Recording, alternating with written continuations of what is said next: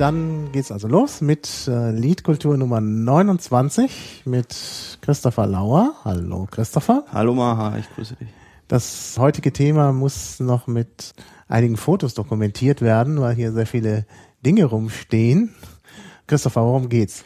Ja, wir unterhalten uns heute über Tabletop-Spiele. Also das muss man sich so vorstellen ist ungefähr wie Schach, nur komplizierter und statt Schachfiguren gibt es Plastik- oder Metallfiguren, die nach einem Regelwerk gegeneinander kämpfen. Es gibt nicht nur ja, also es gibt das in ganz vielen verschiedenen Genres. Ähm, eine sehr große Firma, die das in Großbritannien herstellt, ist äh, Games äh, Workshop. Es gibt äh, eine Firma, die ähm, Spartan Games heißt. Ähm, und äh, witzigerweise ist das äh, dieses dieses Wargaming oder diese Tabletop-Spiele kommen wohl irgendwie aus Großbritannien. Da ähm, gibt es wohl einen Nerv dafür. Äh, ich glaube, historisch ist es tatsächlich so, dass man, dass es früher Leute gab, die mit diesen äh, die mit so Zinnsoldaten so historische Schlachten nachgestellt haben. Ja, also jetzt mal so so ganz ganz früher. Und ähm, ja, Tabletop-Spiele funktionieren meistens so, dass man Figuren hat in einem Maßstab 28 Millimeter oder 32 Millimeter. Das bedeutet, ähm, also von den Füßen bis zu den Augen des Modells sind es entweder 28 Millimeter oder 32 Millimeter. Und es gibt halt auch äh, zehn, es gibt Hoch, das war jetzt. Achso, das war mein Handy, was ich eigentlich das war das Handy wollte. von Maha. Ähm, es gibt halt ähm, äh, in verschiedenen Maßstäben ähm, äh, diese Spiele. Ähm, es gibt Spiele, wo man also, sag ich mal, Menschen oder dann andere Außerirdische oder bei Fantasy äh, Geschichten halt so Elfen und Orks, wobei man zum Beispiel bei ähm, ja, äh, ich glaube, wir müssen das ein bisschen strukturieren, damit ja, wir müssen das strukturieren, dann auf Stöckchen kommen. Aber sagen wir mal, grob ist es so, es gibt Plastik- und Metallfiguren und die äh, lässt man gegeneinander kämpfen, äh, man würfelt und äh, am Ende gibt's einen Gewinner und das soll Spaß machen. Es macht auch Spaß. Und es ist aber nicht nur, sag ich mal, ähm, interessant von dem Spielerischen her, sondern es ist halt auch, sag ich mal, ein Hobby, denn diese Figuren äh, muss man zusammenbauen, man muss sie zusammenkleben, man kann sie auch umbauen und man muss sie vor allen Dingen auch äh, bemalen. Das heißt, es ist halt nicht nur so ein, äh, ich kaufe mir da ein paar Figürchen und spiele dann gegeneinander, sondern es ist halt ein sehr, sehr, sag ich mal, äh, umfangreiches Hobby. Also es kann auch sehr zeitraubend sein, wenn man das möchte. Ja, wir kommen auf die Einzelheiten. Also zunächst mal mit den Zinnsoldaten. Hast du, darauf hast du angespielt? Falls das jemand interessiert, also sozusagen die Geschichte von Tabletop-Spielen, da gibt's eine Ausstellung in Kulmbach, auf dem Schloss Kulmbach, wo man halt Zinnsoldaten sehen kann. Und zwar riesige Mengen von Zinnsoldaten. Das muss wohl das bevorzugte Spielzeug gewesen sein, so in der frühen Neuzeit ähm, bis ins 19. Jahrhundert. Also das ist sicherlich, dann sieht man, das Ganze hat eine ganz lange Tradition. Ich weiß nicht, ob die damals auch schon gewürfelt haben. Das ist mir nicht ganz klar. Auf jeden Fall ging es schon darum, irgendwie so Kriegsdinge nachzustellen. Ähm, ja, und äh, in der Tat auch Strategien äh, zu erörtern. Also ein bisschen in Richtung Schach, da scheint was dran zu sein.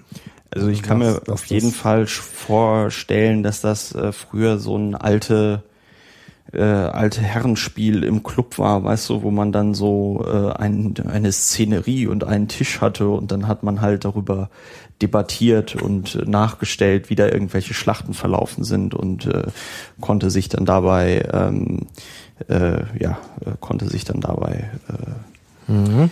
äh, klug vorkommen, ja. Genau. Aber eigentlich wollte ich diese Sache mit der Geschichte nicht so vertiefen, nur diesen Hinweis wegen Kulmbach. Ähm, äh, vielleicht kommen wir, bleiben wir erstmal bei der Neuzeit.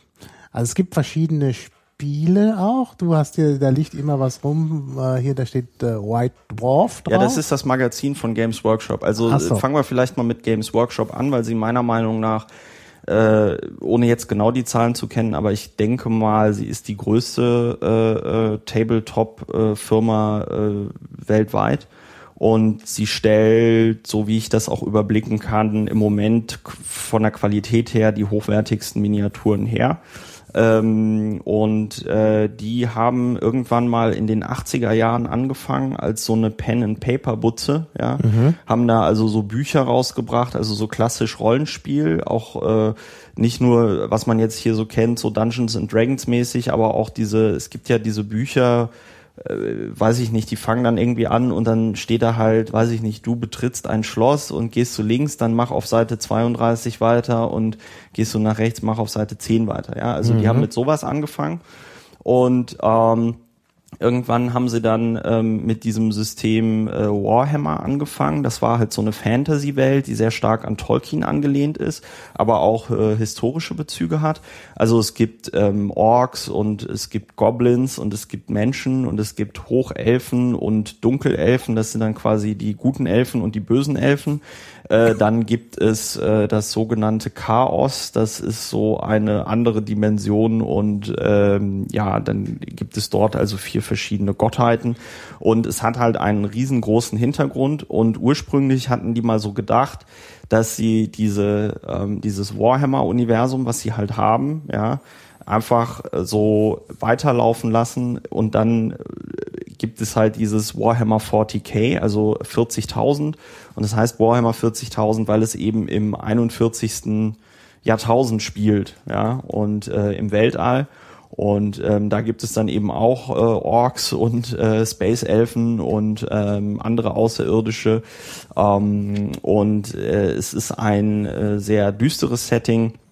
Also es spielt, wie gesagt, im 40. Jahrtausend und äh, im 41. Jahrtausend und äh, eben Weltraum und die Menschen haben eigentlich nicht mehr wirklich Technik, aber doch und äh, sind alles ziemlich religiöse Fanatiker und alles sehr düster und es gibt wie gesagt dieses äh, Chaos und so und äh, ja, ähm, das ist halt das, was Games Workshop macht, was halt sehr faszinierend ist, ist ähm, ich spiele das im Grunde genommen so seit 2000, also seit ich so 15, 16 war.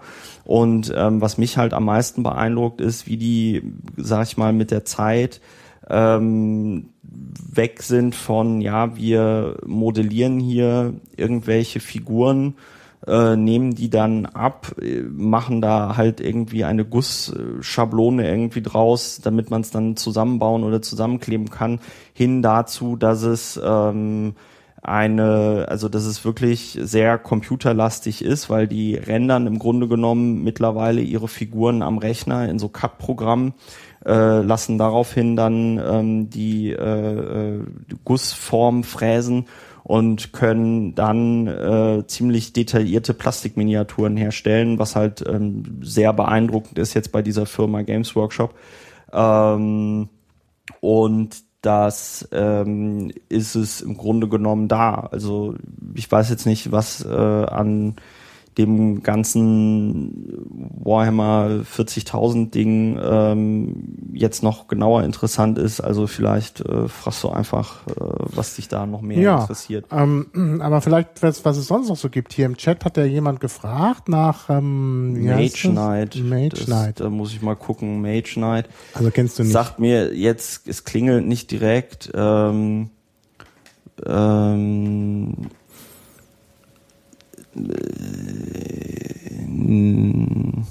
ja, also. Nee, Mage Knight kenne ich jetzt spontan nicht. Also ja. Okay, bleiben wir jetzt also nochmal bei Warhammer. Also ähm, das spielt man einfach auf dem Tisch oder braucht man da noch irgendwie eine Unterlage? Ach so, naja, also die Firma Games Workshop stellt selber auch ähm, äh, so modulare Spielfelder her. Man kann aber im Grunde genommen einen Tisch nehmen, aber es ist natürlich immer cooler, wenn man halt auch Gelände ähm, hat und das ist halt auch, sag ich mal, so ein Teil des äh, Hobbys, dass man sich natürlich überlegt, äh, wie gestalte ich dann einen Spieltisch, ja, also baue ich dann da irgendwelche Ruinen hin. Ähm, es gibt dann auch Regeln dafür, wie äh, gewisse äh, Ruinen oder sonst irgendwas äh, im Gelände mit den Figuren interagieren. Und ähm, äh, das äh, heißt, dass man sich da schon genauso wie man sich sehr viel Mühe dabei geben kann, die Figuren zusammenzubauen und zu bemalen und umzubauen und sonst irgendwelche Dinge zu tun, kann man halt auch äh, sich sehr viel Mühe dabei geben, einen solchen Spieltisch zu gestalten. Und ähm, äh, ich habe jetzt selber äh, nicht einen, äh, sag ich mal, aufwendigeren Spieltisch, Aber ähm, wie gesagt, mittlerweile ähm, stellen die halt auch Gelände und diesen ganzen ähm, Plastikkram halt her, den man sich dann da auch modular zusammenbauen kann, um dann ähm, halt verschiedene Schlachten zu haben. Also das spielt gerade bei Warhammer 40.000 wird halt viel geschossen. Ähm, und da ist dann Gelände wichtig, weil du äh, versteckst deine Einheiten dann hinter irgendwelchen Ruinen oder so und dann werden sie halt nicht so leicht getroffen. Dann gibt's äh, Fahrzeuge und Flugzeuge und andere Waffen, die dann möglicherweise Deckung ignorieren. Und ähm, also es hat dann natürlich auch eine taktische Tiefe an der Stelle. Also es ist jetzt nicht so, ich schmeiß halt alles aufeinander. Es ist vielleicht auch ganz interessant zu sagen, dass es, ähm, dass es in sehr verschiedenen Abstufungen gibt. Also es, es, es gibt dann so ähm, bei, also insbesondere bei 40k, äh, sag ich mal, so eine Szene von Hardcore-Gamern, die dann im Grunde genommen auch die Regeln in einer gewissen Weise hacken, weil sie sich anschauen, ähm, weil sie sich im Grunde genommen anschauen, äh, wo kann ich diese Regeln so ausnutzen, um einen Vorteil für meine Armee zu bekommen. Und da geht es dann im Grunde genommen nicht mehr einfach so um, ja, wir machen jetzt hier mal einen angenehmen Abend und äh, versuchen auch, weiß ich nicht, eine Armee entsprechend ihres Hintergrundes in der Geschichte zu gestalten, sondern es gibt ähm, es gibt einfach ähm, äh, Leute, die dann einfach, äh, also wirklich gibt es auch Webseiten, für Warhammer heißt die, glaube ich, ähm, äh, Mathhammer da kann man sich dann halt ausrechnen, wie viele Waffen von einem bestimmten Typ muss ich in eine Einheit packen, um dann auf jeden Fall in einer Runde mindestens ein so ein Fahrzeug kaputt schießen zu können und so. Also ähm, es gibt da nochmal einen deutlichen Unterschied zwischen den Leuten, die das, sag ich mal, turniermäßig spielen und den Leuten, die das einfach so casual machen, um halt mal einen netten Sonntagnachmittag zu haben oder so. Ah ja, Okay, also jetzt sieht das ja schon auch, also wenn man das Spielfeld dazu hat, dann, dann erinnert es vielleicht noch mehr an ein komplizierteres Schach. Also die Figuren sind ja auch unterschiedlich groß. Das erinnert ja auch so ein bisschen ans Schachspiel. Man hat so ein bisschen den Eindruck, diese ganz kleinen, die du da hast, ich muss das nachher noch alles fotografieren, ja. das sind so die Bauern. Ja. Und sie, der ganz große, das ist so der, naja, König, weiß ich nicht, auf jeden Fall der, der, ähm, weiß ich nicht, äh, ja. Springer.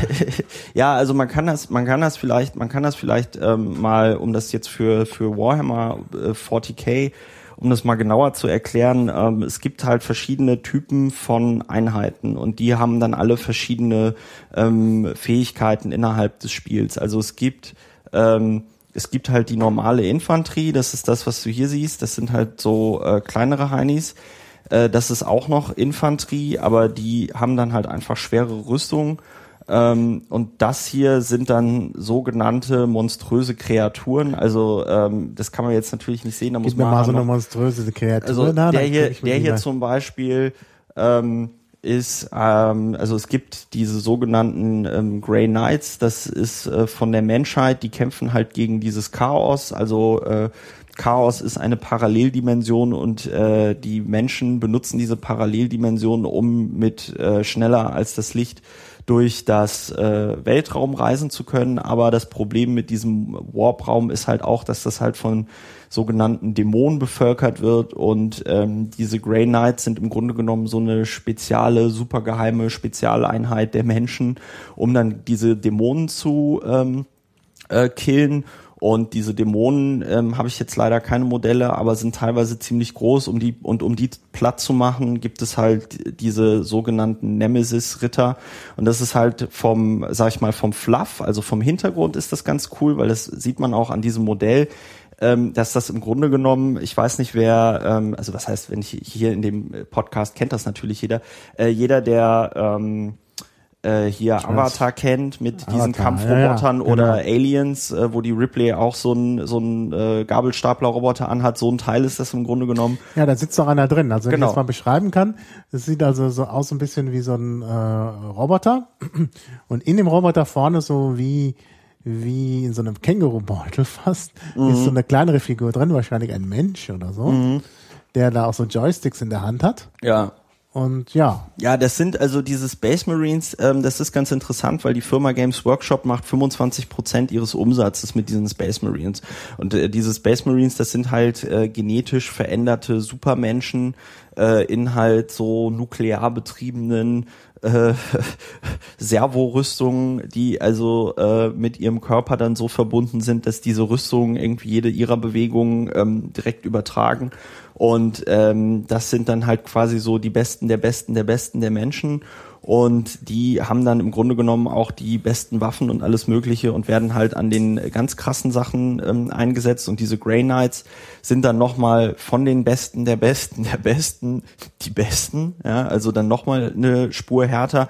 Und im Fluff, also vielleicht noch so zur Erklärung, Fluff ist so der ähm, das Wort für das ganze Hintergrund Geschichte, Universum, die, also nicht die Regeln, wo jetzt drin steht, deine Figur kann das und das, sondern im Grunde genommen die Erzählung, äh, die Geschichte, die rund äh, um diese Figuren gesponnen wird. Und im Fluff ist das halt so, dass es halt niemand wissen darf, dass es die überhaupt gibt. Ja, das heißt, wenn die ähm, äh, zum Beispiel äh, die imperiale Armee, das sind dann die normalen, äh, das ist dann die normale Armee der Menschheit, ja, also die mit dem Kanonenfutter. Äh, die haben dann, also mit dem, das ist dann auch, was die Regeln angeht, dementsprechend dargestellt. Die sind extrem ähm, billig, um sie einzusetzen auf dem Feld. Ja, also das sollte man vielleicht zur Spielmechanik noch sagen. Ähm, man fragt sich vielleicht, wie funktioniert das denn? Da kann dann jeder irgendwie seine Figuren auf den Tisch stellen und dann spielt man einfach gegeneinander. Nein, das ist nicht so. In den Regeln ist das so, dass jede Figur und jeder Ausrüstungsgegenstand hat halt einen Punktewert. Mhm. Ja? Das heißt, wenn man sagt, wir spielen ein 1500 Punkte Spiel, dann nimmt man halt Einheiten und guckt halt in den entsprechenden Regelbüchern nach, wie viel Punkte kostet jede Einheit und ähm, das ist halt so ein von den Spieldesignern so eine Ingame-Balance, äh, ja, damit nicht äh, einer halt 50 Panzer nehmen kann und der andere hat halt irgendwie nur 20 Soldaten auf seiner Seite und dann äh, gewinnt der mit den 50 Panzern, ja. Mhm. Also und das ist halt da, wo dann, und da kommen dann halt im Grunde genommen diese, diese krassen Hardcore-Turnierspieler rein, die dann halt gucken, wie kriegen sie für möglichst wenig Punkte den, eine möglichst effektive Armee. Ja? Mhm. Und dann gibt's halt so Armee-Organisationspläne, ähm, die dir halt dann, ähm, wo es dann Restriktionen gibt, wie viele Einheiten du haben musst und wie viele Einheiten du maximal haben darfst. Also hier zum Beispiel dieser Nemesis-Ritter, über den wir schon geredet haben, von dem äh, darf man halt eben nicht so viele äh, äh, ins Feld führen, wie jetzt zum Beispiel von so normalen ähm, äh, Fußsoldaten. Ja, also äh, da gibt es dann Einheitenbeschränkungen nach oben. Und ähm, äh, so hat man dann eine Balance im Spiel und man muss sich dann halt eben auch entscheiden als Spieler, als Spielerin. Es gibt auch Frauen, die dieses Hobby wahrnehmen. Äh, wie äh, äh, muss ich jetzt meine Punkte möglichst günstig so verteilen, dass ich eine möglichst ausgewogene Armee habe? Weil die Waffen haben halt alle verschiedene Charakteristika. Also es gibt Waffen, die sind dann gut gegen Infanterie, es gibt Waffen, die sind gut gegen Flieger, es gibt Waffen, die sind gut gegen Fahrzeuge. Und wenn du meine, wenn du zum Beispiel in der Armee nur viele Waffen gegen Flugzeuge hast oder gegen Fahrzeuge und keine Waffen gegen Infanterie, dann schießt sich halt die Infanterie vom Gegner kaputt, ja.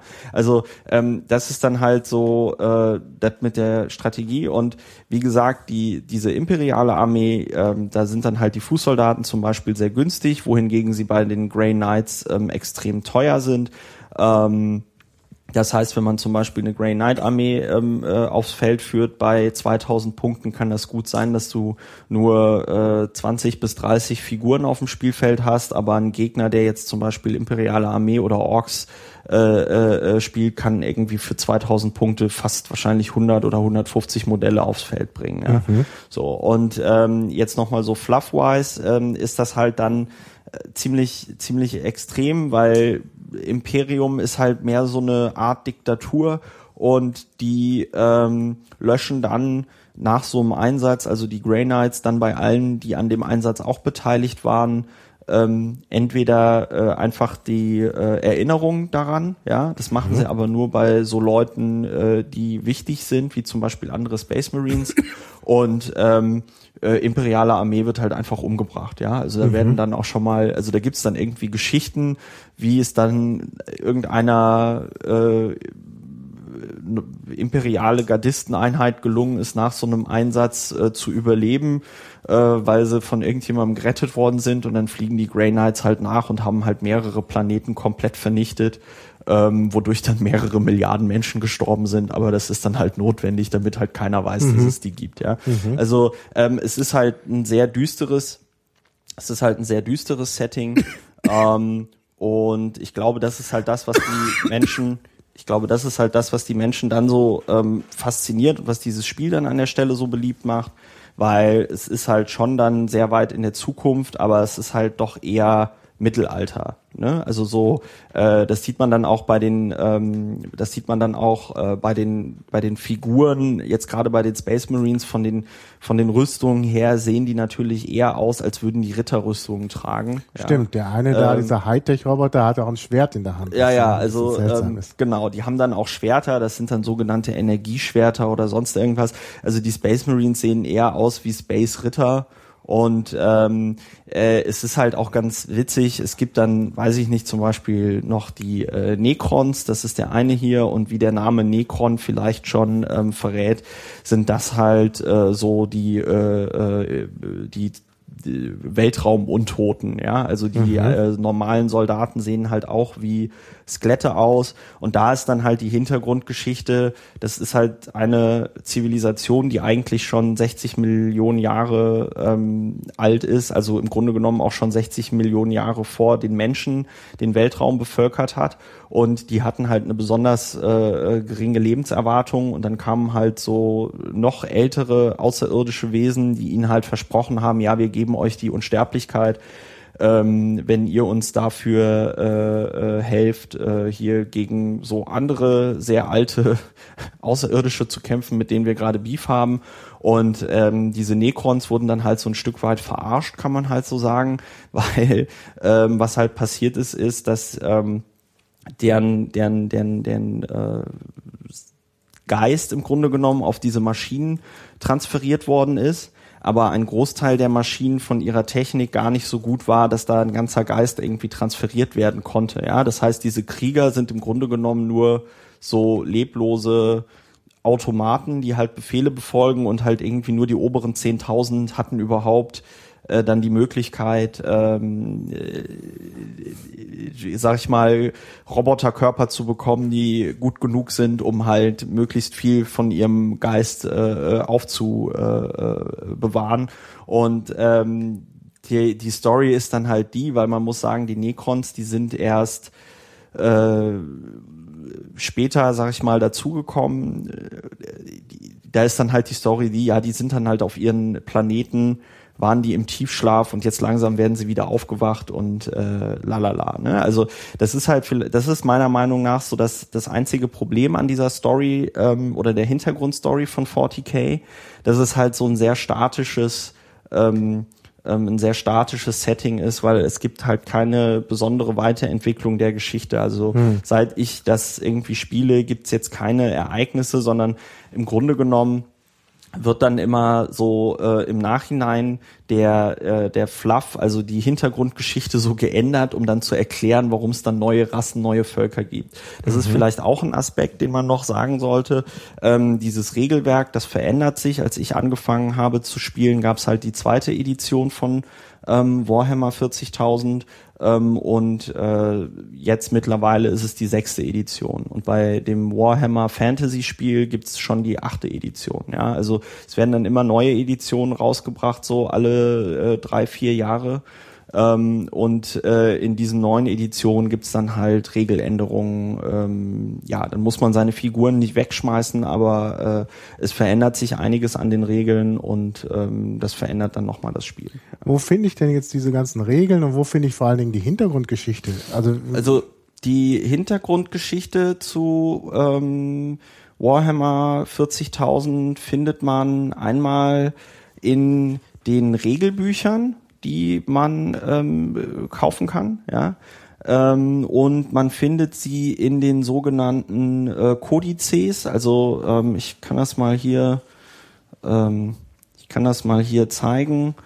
Also zum Beispiel jetzt hier bei den Grey Knights gibt's dann halt ein extra Buch, das heißt, Co das ist ein Kodex, ja, und in diesem Kodex sind dann, das ist dann ein, ich glaube, 60, 70-seitiges Buch und da sind dann halt vorher steht dann da nochmal die Geschichte zu der jeweil zu der Armee halt drin, ja, also wie die in diesem Gesamtuniversum zu verorten ist. Ähm, dann steht halt im Regelbuch noch relativ viel drin. Ähm, ich bin relativ, äh, also dadurch, dass ich ähm, das relativ lange spiele, habe ich äh, ziemlich viel Glück, weil früher haben die äh, deutlich mehr Fluff rausgebracht und da gab es dann halt ein Buch, wo halt extra von jeder Armee nochmal der Hintergrund drin stand. Und ähm, mittlerweile sind sie aber dazu übergegangen, weil sie wohl gemerkt haben, dass die Leute das eher kaufen, wenn es auch mehr Hintergrund gibt, ähm, dass es nicht mehr diese Paperback-Bücher gibt, sondern jetzt auch richtig ähm, gebundene Bücher. Das ist jetzt hier der letzte Kodex, den sie für Warhammer 40.000 rausgebracht haben. Das sind die Space Marines. Ähm, und der hat über 180 Seiten, glaube ich, und da steht dann die gesamte Hintergrundgeschichte drin und dann sind da auch Weltraumkarten drin und äh, hier verschiedene, wie die die Rüstungen bemalen und Fotos und sonst irgendwas. Ähm, also es wird halt auch immer aufwendiger, entsprechend ihrer ähm, auch äh, entsprechend der Produktionstechnik. Ja, die wird auch immer besser. Das ist halt das sehr äh, bemerkenswerte bei Games Workshop, wenn man sich diese Spritzgrade anschaut bei den Plastikminiaturen, wie die noch vor, weiß ich nicht, zehn Jahren waren, dann war das ziemlich popliger Kram und man musste viel feilen und machen und tun, um diese, ähm, um diese ähm, um diese äh, Figuren zusammenzubauen. Und mittlerweile ist es halt so, dass man, weiß ich nicht, 20-teilige Modelle zusammenkleben kann, ohne dass es da auch nur irgendwie Spiel gibt äh, bei den verschiedenen ähm, Teilen. Ja. Ah, ja, ich bin beeindruckt hier. Das ist ja wirklich ja. ein hochwertiges Buch mit vielen Abbildungen. Ja, ja, ist voll Farbe. Also die gehen da, die gehen, was das angeht, was gehen sie mittlerweile. Äh, wieder in die Vollen. Ich weiß nicht, was das Buch gekostet hat. Ich glaube 30 oder 40 Euro oder so. Ja. Also das muss man natürlich sagen, das ist ein sehr kostspieliges Hobby, also äh, insbesondere 40k ähm, beziehungsweise Warhammer, äh, weil dann da irgendwie so eine Packung mit fünf Figuren schon mal zwischen 25 und 40 Euro kosten kann. Ja, mhm. ähm, man muss aber dazu sagen, man bezahlt ja nicht nur irgendwie den Rohstoff, also das Plastik, aus dem die gegossen sind, sondern es ist natürlich eine Firma, mhm. die äh, ein Vertriebsnetz irgendwie hat, die Leute ähm, ähm, ähm, ah, da haben wir auch eine Frage im Chat, die kann ich gleich beantworten. Ähm, da sitzt man, ähm, da sitzen ja Leute dran, die daran arbeiten und so und ähm, das ist schon ganz interessant. Ich bin mal gespannt, wie Games Workshop und andere Tabletop-Firmen diesem ganzen Thema ähm, 3D-Printing gegenüberstehen. Also es gibt schon Abmahnungen, wo Games Workshop Seiten abgemahnt hat, wo Leute diese Spritzgrade mit dem 3D-Drucker eingescannt haben äh, mit einem 3D-Scanner äh, äh, eingescannt haben und dann Cut-Dateien angeboten haben, mit denen man sich dann diese Miniaturen ausdrucken kann. Also äh, das ist sicher, sag ich mal, für die nächsten fünf bis zehn Jahre wird das ein äh, interessantes Thema sein, nämlich die Frage, wie äh, man das, ähm, also wie man diesem Thema begegnet. Aber ansonsten ähm, äh, ja, äh, wir, wir haben hier eine Frage, Spielfiguren, wie lange sitzt man am Zusammenbauen einer Figur, reicht ein schöner Nachmittag? Also das kommt drauf an. Also es gibt je nachdem, ähm, wie, wie gut, sag ich mal, diese Figur auch gemacht ist. Es gibt da Unterschiede, auch bei Games Workshop. Ich sag mal, äh, die Faustregel ist, je neuer die äh, äh, Plastikmodelle sind, desto einfacher kann man sie zusammenbauen. Und es gibt halt auch alte Modelle, da ist es tatsächlich ein Pain in the Ass ähm, weil man da halt tatsächlich noch ein bisschen mehr basteln muss. Aber ähm, ich sag mal, so einen normalen Space Marine, den kriegt man schon in 10 bis 20 Minuten zusammengebaut. So ein Panzer, da braucht man schon irgendwie zwei, drei Stunden für im Zweifelsfall. Also wenn man alles richtig ordentlich machen will.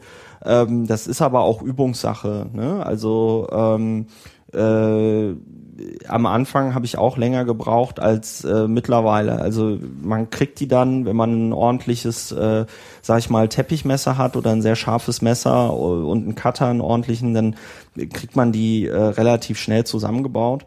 Und ähm, was dann natürlich äh, noch dazu kommt, ist das Bemalen. Ne? Also mh, das ist das, wo ich im Moment ein bisschen schludere, weil das halt tatsächlich sehr viel Zeit in Anspruch nimmt, weil man dann nochmal, wenn man eine Figur ordentlich bemalt, äh, äh, bemalen möchte, bei einem Infanteristen äh, schon so eine Stunde braucht, ja. Aber mhm. dann sind das auch äh, 14 bis 15 verschiedene Schichten äh, Farbe, die da äh, äh, äh, aufgetragen werden. Also wenn man bei Turnieren gibt es diese Regel, dass man, äh, dass die also bei Warhammer Turnieren gibt es die Regel, dass man ein Farbschema aus drei verschiedenen Farben braucht. Ja, das reicht. Aber ähm, es gibt halt auch Webseiten. Eine davon ist zum Beispiel äh, taleofpainters.com. Äh, Nee, das ist ein Blogspot-Blog, äh, aber einfach mal googeln Tale of Painters. Ähm, äh, die machen dann auch zum Beispiel so Mal-Tutorials und so. Das ist halt schon ziemlich cool. Ähm, man sieht, es ist im Grunde genommen ein Fass ohne Boden. Ne? Also es gibt auch Leute, die ähm, spielen halt überhaupt nicht, sondern die bauen halt nur zusammen und malen an, so wie das bei mir im Moment ist, weil so ein Spiel dauert halt schon mal, wenn man irgendwie eine 2000 Punkte Schlacht macht oder so bei Warhammer, kann das schon mal einen Nachmittag kann das schon mal einen Nachmittag dauern, bis die dann ausgefochten ist. Und ähm, ja, also da habe ich im Moment nicht so viel Zeit dafür, aber sich mal ab und zu ein Stündchen hinsetzen und basteln und äh, malen ist halt ganz cool. Und ähm, ja, also das ist halt, das ist halt dieses Setting von Warhammer 40k. Also es ist vielleicht auch noch ganz interessant äh, zu erzählen. Gut, also es gibt halt die Menschen, dann gibt's die Orks, dann gibt's äh, Elder, die ähm, sind dann halt die Space Elfen. Ähm, dann gibt's noch Tau, das äh, ist so eine Rasse, wo sie sich irgendwann mal überlegt haben, ja, die Kinder stehen ja auf diese ähm, Anime-Mecha-Kampfanzüge äh, äh, und genau so einer ist das hier, weil dann haben sie halt mhm. einfach eine Rasse rausgebracht, die ähm, halt so Kampfanzüge äh, vor dem Ding hat und äh, der sieht ziemlich aus, also die bedienen sich dann natürlich auch bei anderen Sachen, äh, der sieht ziemlich aus hier wie bei, ich glaube Pet Labor heißt das oder so, also die sehen schon aus, sind dann angelehnt an so japanische Animes und so. Ähm, es gibt Tyranniden, die sind ein bisschen so wie die Zerg.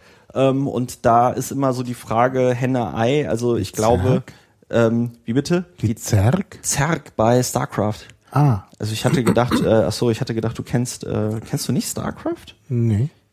Ja, da solltest du dir dann mal jemanden suchen, mit dem man vielleicht darüber auch mal äh, eine Eat-Kultur äh,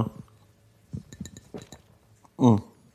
So, ähm, die sehen ein bisschen aus wie, ähm, die sehen ein bisschen aus wie die Zerg, beziehungsweise da gibt's ähm, auch so lustige Gerüchte, dass sich, ähm, äh, dass sich, dass sich StarCraft ähm, bei einigen Einheiten sehr an Warhammer 40.000 orientiert hat und umgekehrt.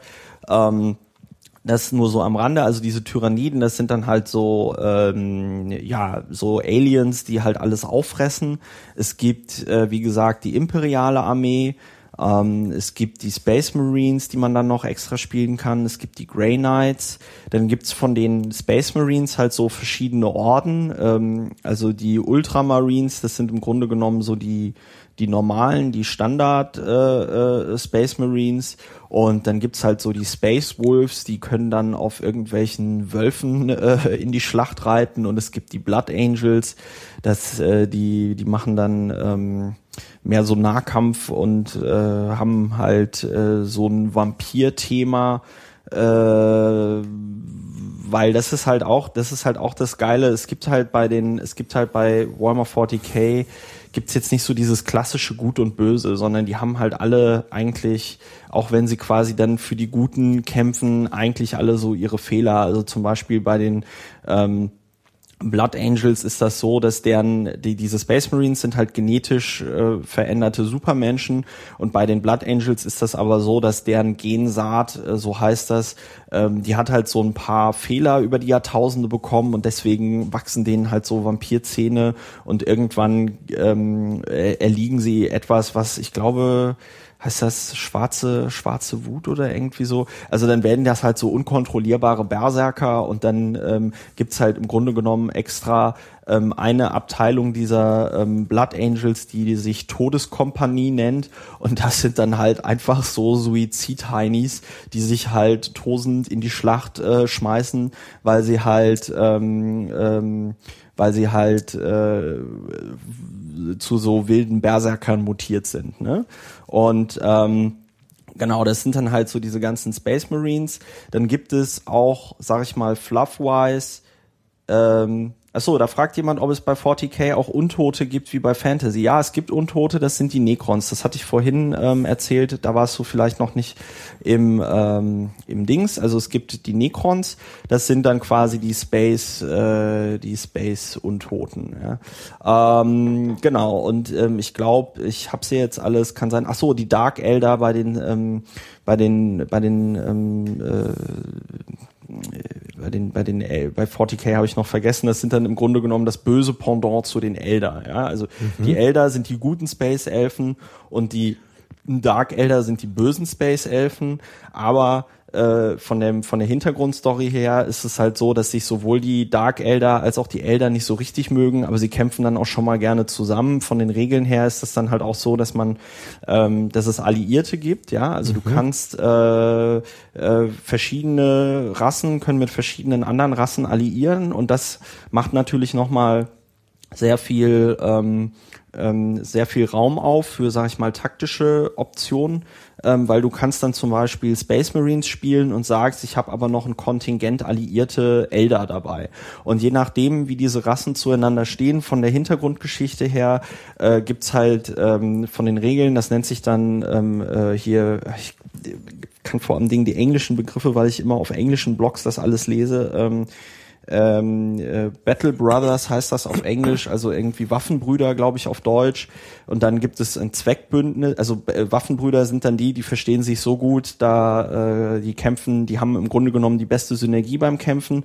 Dann gibt's äh, ein Zweckbündnis, äh, die hauen nicht gegenseitig aufeinander drauf, aber da ist das dann zum Beispiel so, dass ein ähm, äh, Psioniker, das sind in 40k die Magier, äh, äh, keine Zaubersprüche irgendwie auf die auf das andere Kontingent zaubern darf oder so und dann gibt es halt ein verzweifeltes Bündnis, wo es einfach passieren kann, dass deine Einheiten irgendwie stehen bleiben oder anfangen gegenseitig aufeinander zu schießen, obwohl sie es nicht sollten. Ne? Mhm. Also ähm, von den Regeln her ist es halt auch ziemlich lustig, weil da viele Sachen ähm, ähm, äh, das ist ähm, äh, da, da sind viele Regeln, äh, wo du auch, wo dir halt selber auch was Negatives passieren kann und so. Und das macht es wahrscheinlich auch dann so interessant, ähm, weil es einfach so von den Regeln und von der Tiefe her sehr ähm, ja sehr umfangreich ist und das äh, ja. ja. Aber jetzt mal praktisch gesagt, du sitzt jetzt viele Stunden zu Hause und bastelst das alles zusammen. Da steckt ja, ja nun schon unheimlich viel Arbeit drin, wenn ich das hier so auf dem Tisch stehen sehe. Dann wird es auch noch bemalt und so. Ähm, aber du spielst es ja nicht alleine. Du musst dich dann doch mit irgendwelchen Leuten treffen. Ja, ja, genau. Also es, man, man, man spielt das äh, zu zweit oder so. Ja, ja. Wie, wie findest du die Leute, mit denen du das spielen kannst? Äh, Im äh, Internet kann man die finden, aber es gibt halt ähm, es gibt äh, auch von Games Workshop so, sag ich mal, so Franchise-Läden und es gibt halt auch so Comic-Stores oder so, äh, ja, äh, äh, Fantasy-Läden, äh, äh, wo man das dann auch spielen kann. Also du, du findest in jeder Stadt, also in Berlin zum Beispiel gibt's glaube ich zwei oder drei Games-Workshops. Also es gibt einen in der Frankfurter Allee, es gibt einen im äh, Europa Center da am Zoo und ich glaube es gibt noch einen in Spandau. Und ähm, äh, da stehen halt immer verschiedene Spieltische und äh, du kannst halt äh, äh zocken oder du gehst äh, und da findet man dann halt auch eben äh, Leute, mit denen man das äh, äh, spielen kann. So. Aber ich persönlich finde das Spielen im Moment gar nicht so interessant. Was mir halt Spaß macht, ist diese ganze Hintergrund. diese ganze Hintergrundgeschichte und ähm, einfach das Zusammenbauen und das äh, Bemalen von diesen Figuren, weil das macht, ähm, weil das macht echt äh, Spaß. So und mhm. das Geile ist halt mittlerweile ähm, ähm, gibt es durch diese, dadurch, dass die Computertechnik sowas am, am also solche Figuren, sag ich mal, am Computer mit dem CAD-Programm zu rendern, ja, ähm, und die Herstellungstechnik, dadurch, dass so 3D-Printing-Geschichten und auch ähm, so Gussgeschichten immer günstiger werden ähm, und Kickstarter, ja, gibt es da eine sehr große, sag ich mal, Szene, wo auch auf Kickstarter solche Tabletop-Spiele gepitcht werden, ja ähm, äh, wo sich auch Firmen, sag ich mal, also Games Workshop jetzt nicht, aber andere Firmen auch dessen bedienen und sagen, okay, wenn ihr dieses und dieses Spiel haben wollt, ja, finanziert es hier auf Kickstarter an, ja, und je nachdem, wie viel reinkommt, äh, äh, macht ihr, ähm, also äh, äh, wird das Spiel so und so umfangreich. Ne? Mhm. Also ähm, ich hatte vorhin halt Spartan Games noch erwähnt. Ähm, das äh, ist ein bisschen, die stell, die haben halt auch ähm, ähm, verschiedene Spielesysteme. Ähm, das sind dann aber ähm, von der vom vom Maßstab her ist das äh, größer ähm, weil, also nicht größer, sondern im Grunde genommen kleiner, weil du lässt nicht einzelne Infanterie aufeinander äh, prallen, wie bei Warhammer oder Warhammer 40k, sondern äh, das sind dann im Grunde genommen nur noch Panzer und Flugzeuge und sonst irgendwas. Und das Spiel heißt ähm, Dystopian, Dystopian Wars. Und das ist halt so eine Alternative ähm, History, ähm, mit Steampunk. Ja, also äh, da ist es halt irgendwie so, dass du im, im 19. Jahrhundert, Anfang des 19. Jahrhunderts findet halt irgend so ein genialer Wissenschaftler halt ähm, ein Verfahren, mit dem man Dampf halt äh, super komprimieren kann, also so wie bei Steamboy zum Beispiel gibt's ja mhm. auch diesen Anime und äh, das ist dann halt so ein Steampunk-Setting, ja und ähm, da gibt's dann ähm, äh, ja, also äh, vor allen Dingen europäische ähm, Länder, die da gegeneinander kämpfen, aber auch die äh, föderierten Staaten von äh, Amerika, also äh, irgendwie eine USA, in der sich im Grunde genommen die Südstaaten durchgesetzt haben und ähm, ja, die Preußen gibt's zum Beispiel auch noch, ja, äh, äh, und ähm, äh, Republik, äh, Republik von, also Republik of France und so. Also das ist halt ganz interessant, aber das ist dann nochmal ein ganz anderes Setting, weil du da halt im Grunde genommen, da spielst du nicht so ein Scharmützel, sondern ein ähm, lässt dann halt so Flottenverbände aufeinander prallen. So, das gibt's dann halt einmal auf See bei Dystopian Wars, aber auch bei, ähm, aber auch auf Land. Das heißt dann irgendwie Armored, ähm, Armored Clash, wo dann ähm, halt so Panzerverbände gegeneinander kämpfen, halt alles in diesem Steampunk-Setting. Und Spartan Games stellt noch so ein, ähm, hat halt auch noch so ein äh, Franchise, ähm, das heißt, glaube ich, Firestorm Armada, da kämpfen dann halt so Raumschiffe gegeneinander. Mhm. So, und ähm, die bringen da jetzt auch ein Tabletop raus, wo dann auf äh, Planeten irgendwelche Panzerverbände gegeneinander knallen. Also das ist dann mehr so Science Fiction wieder. Und äh, witzigerweise bringt Spartan Games jetzt aber auch ein Tabletop-Spiel, raus, wo halt Infanterie gegeneinander äh, kämpft und das heißt dann nicht mehr Dystopian Wars, sondern Dystopian Legions. Und ähm, also wenn man das so ein bisschen verfolgt, äh, ist da gerade in den letzten Jahren eine extreme Dynamik äh, auf diesem Markt, wobei man natürlich sagen muss, dass halt auch Firmen kaputt gegangen sind. Ja, also ähm, zum Beispiel gab es einen französischen Hersteller, der hieß ähm, Rackham und ähm, den hat's zerlegt. Ja, der hatte ähm, auch äh, äh, so mehrere Systeme, ähm, wo es auch so ein Fantasy-Setting gab, wo die, wo man auch so Infanterie hat gegeneinander kämpfen lassen. Äh, die sind pleite gegangen. Ähm, unter anderem, weil sie ähm, angefangen haben, auch so ein Science-Fiction ähm, ähm, Setting zu machen und zu verkaufen, was sich halt einfach nicht äh, verkauft hat. Ne? Das mhm. äh, hieß AT43 ähm, und ähm, ja, also äh, das ist natürlich dann ein bisschen scheiße, wenn man in äh, so Tabletop-Spiel investiert und sich da Miniaturen kauft und dann wird es halt so discontinued, also dann äh, hört die Firma auf zu existieren. Ähm, die Gefahr ist bei Games Workshop, glaube ich, nicht so groß, beziehungsweise ich glaube, wenn Games Workshop pleite gehen würde, äh, gäbe es auch wahrscheinlich Interessenten am Intellectual Property äh, von, von Games Workshop, weil das ist halt schon eine ja. Marke. Ähm, was halt auch ganz interessant ist, ist, Games Workshop hat ähm, von New Line Cinema die Rechte an Herr der Ringe und Hobbit äh, gekauft, ja. Und die stellen halt neben Warhammer und Warhammer 40.000 stellen die auch ein ähm, Herr der Ringe Tabletop her. Ja, mhm. da kannst du dir dann Frodo und Gandalf und die ganze die ganzen Heinis äh, kaufen und ähm, kannst dann da halt, weiß ich nicht, die Minen von Moria durchspielen. Mhm. Ja. Ähm, das ist dann also mehr Rollenspiel getrieben. Was, ähm, was es auch noch gibt, weiß ich, was auch ganz interessant ist, ist, ähm, die Firma heißt Privateer Press und die stellen ein ähm, Tabletop her. Jetzt habe ich den Namen vergessen, obwohl ich ihn eigentlich weiß. Es kann sich nur noch um Stunden handeln. Ähm, genau, das, da, die stellen zwei verschiedene ähm, Tabletop-Spiele her, die äh, ähm, War Machine und Hordes heißen. Und War Machine ist ähm, halt so ein Tabletop, was vom Setting her auch so Steampunk mit Magie.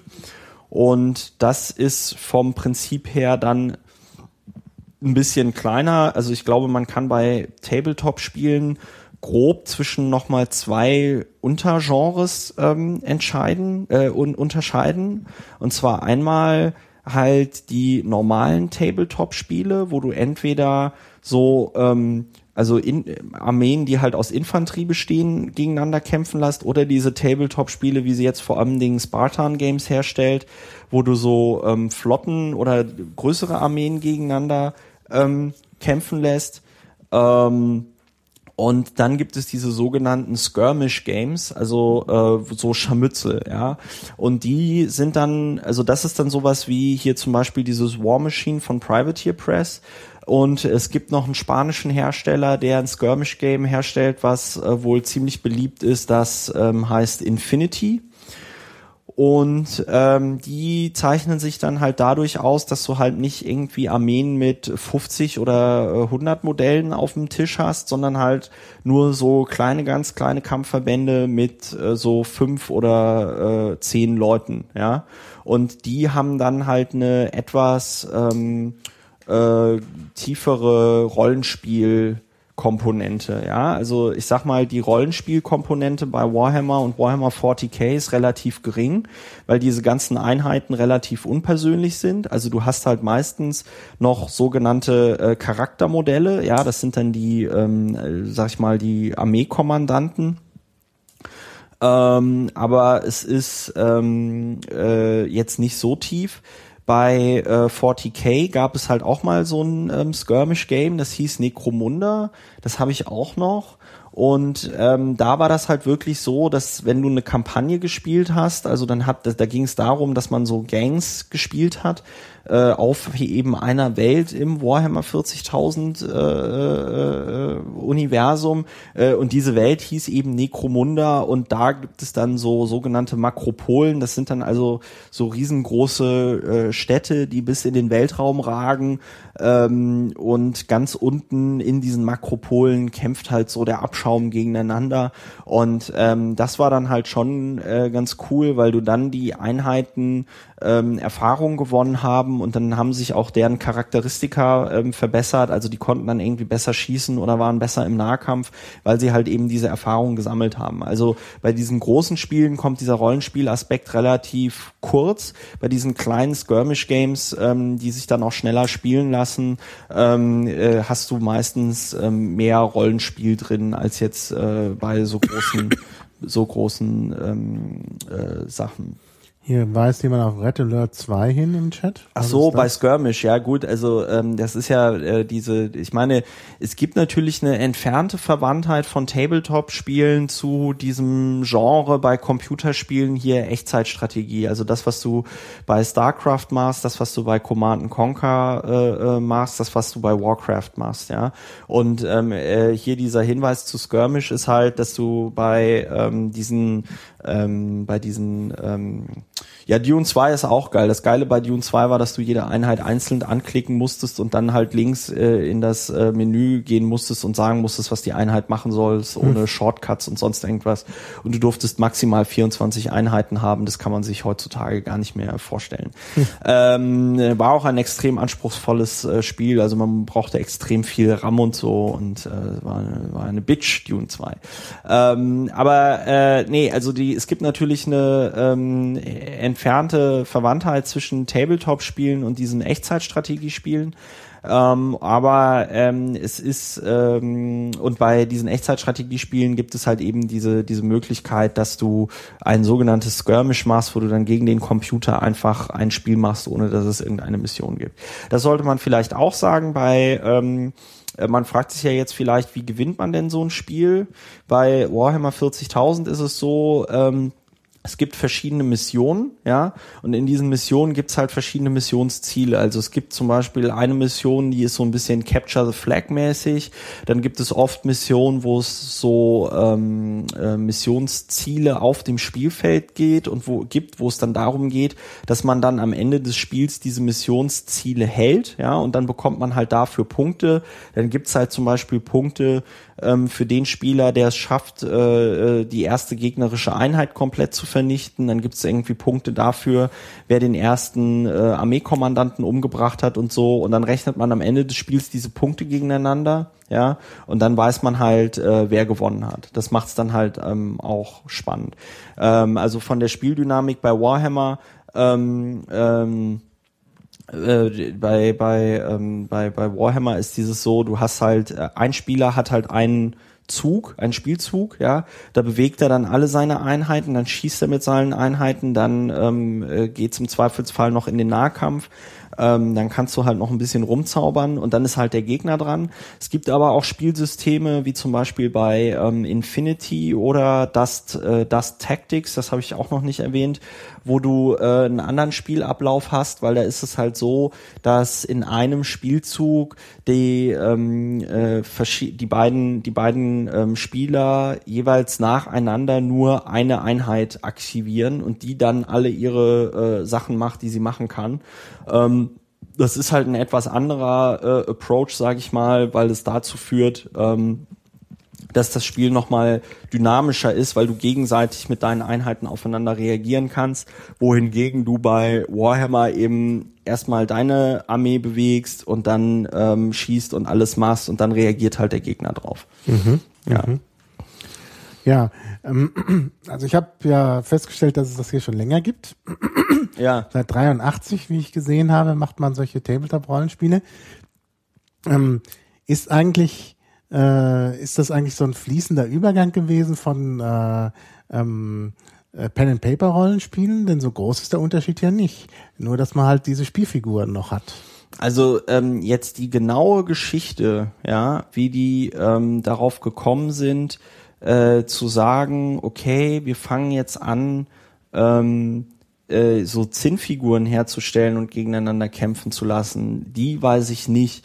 Aber wenn ich mir, ich bin ja damals bei der zweiten Edition von Warhammer 40.000 ähm, eingestiegen ins Hobby quasi, ja.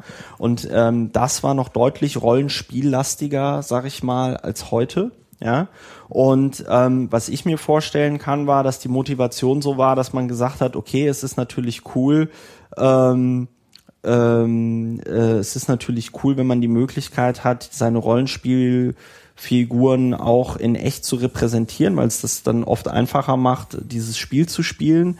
Also es gibt ja zum Beispiel bei Dungeons and Dragons und so gibt's ja auch ähm, äh, mhm. mittlerweile so Zinnfiguren. Ähm, das kann ich mir vorstellen. Und dass man dann halt irgendwann dazu übergegangen ist, zu sagen, okay, jetzt äh, gibt's diese Figuren, jetzt könnte man die ja auch eigentlich gegeneinander kämpfen lassen, wäre doch eine geile Idee, das irgendwie zu machen. Ja, ne? so. Ja. Und dass da so die Evolution, sag ich mal, von den Pen-and-Paper-Spielen, wo man eine Repräsentanz der Figuren brauchte, dazu übergegangen ist, dass man gesagt hat, okay, wir nehmen jetzt quasi diese Figuren als Anlass, um die herum ein Regelwerk zu machen, ähm, äh, um sie dann gegeneinander kämpfen zu lassen. Und bei Games Workshop war es, wie gesagt, so, dass man ursprünglich mal gedacht hat, okay, man kriegt es irgendwie von der Hintergrundstory her hin, äh, diese Welt von Warhammer zu Warhammer 40.000 nahtlos übergehen zu lassen, aber davon hat man sich mittlerweile äh, komplett äh, äh, verabschiedet. Also es sind quasi zwei unabhängig voneinander laufende ähm, Spiele, Welten, auch wenn es sowohl bei Warhammer ähm, als auch bei Warhammer 40.000 äh, die gleichen Chaos-Gottheiten gibt, ähm, die dann da Böses tun. Mhm. Ja. Ja, aber ich glaube schon, dass man da sagen kann, dass, es, dass, es, dass, dass da ein Zusammenhang besteht und eben auch tatsächlich so ein Übergang. Ja, auf also jeden das, Fall. Äh, also äh, das, das auf jeden Fall, ja. Ja, ja. Ja, ähm, wir haben jetzt schon die Figuren ähm, einigermaßen abgehandelt. Ja. Äh, aber du hast ja da noch mehr. Vielleicht äh, kannst du zu den anderen auch noch was sagen. Äh, was, was waren du jetzt da welche diesen, Figuren? Den ganz kleinen hattest du erklärt ja, der, okay. und den ganz großen und den mittleren. Und den hier meinst ja. du oder was? Also ja, ja da, da, also der der der mittlere, den du hier ansprichst, das ist halt von den Tau, das ist halt so ein das ist halt so ein Unterstützungskampfanzug, der ähm, ist mit zwei Raketenwerfern ausgestattet, die er an seinen Händen hat und auf der Schulter hat er auch nochmal einen Raketenwerfer und auf der anderen Schulter hat er noch eine große Rakete. Also sehr raketenlastiges Teil. Mhm. Ähm, also die Tau sind, wie gesagt, äh, so eine Rasse, die sie halt irgendwann dazu erfunden haben, weil sie gedacht haben, okay, dieser ganze Manga-Quatsch, die Kinder stehen drauf. Und die sind halt ein bisschen antizyklisch innerhalb dieses Warhammer 40.000 Settings, weil das Setting ist so, das habe ich noch nicht erzählt. Also die Menschen mit ihrer Technologie sind im Grunde genommen nicht auf dem Höhepunkt ihres technologischen Wandels, sondern die Story geht so, äh, irgendwann im ähm, äh, ich weiß gar nicht mehr, also irgendwann zwischen 15.000 und 20.000 gab es so ein goldenes Zeitalter der Menschheit, wo die gesamte, wo die Menschheit das gesamte Universum im Grunde genommen kolonisiert hat. Und dann gab es irgendwann einen sogenannten Weltenbrand, also diese, diese, diese Warp-Dimension, die schwappt manchmal in den Realraum rüber und hat dann den ähm, den äh, gesamten ähm, die gesamte Erde vom Resten vom Rest des Imperiums abgeschnitten und dadurch, dass dann die Erde weg war, ähm, ist dieses ganze Imperium in totale Anarchie verfallen. Und so ähm, wurde zum Beispiel früher dann auch erklärt, äh, dass es dann Weltraumzwerge gab, also die sogenannten Squads, die gibt's mittlerweile nicht mehr, also die gab's in der zweiten Edition von Warhammer. 40.000 gab's die noch, in der dritten seit der dritten Edition gibt's sie nicht mehr, was viele Fans Fans sehr mhm. traurig macht, weil, weil viele Leute halt eben auf Weltraumzwerge stehen. Aber mhm. das wird dann halt im Fluff so erklärt, dass man sagt, ja, die haben dann Zehntausende von Jahren auf Welten gelebt, die eine sehr hohe Gravitation hatten und deswegen sind das dann so kleine, kräftige Menschen geworden und so. Ja, also es gibt dann auch verschiedene mutierte Menschenarten im Grunde genommen.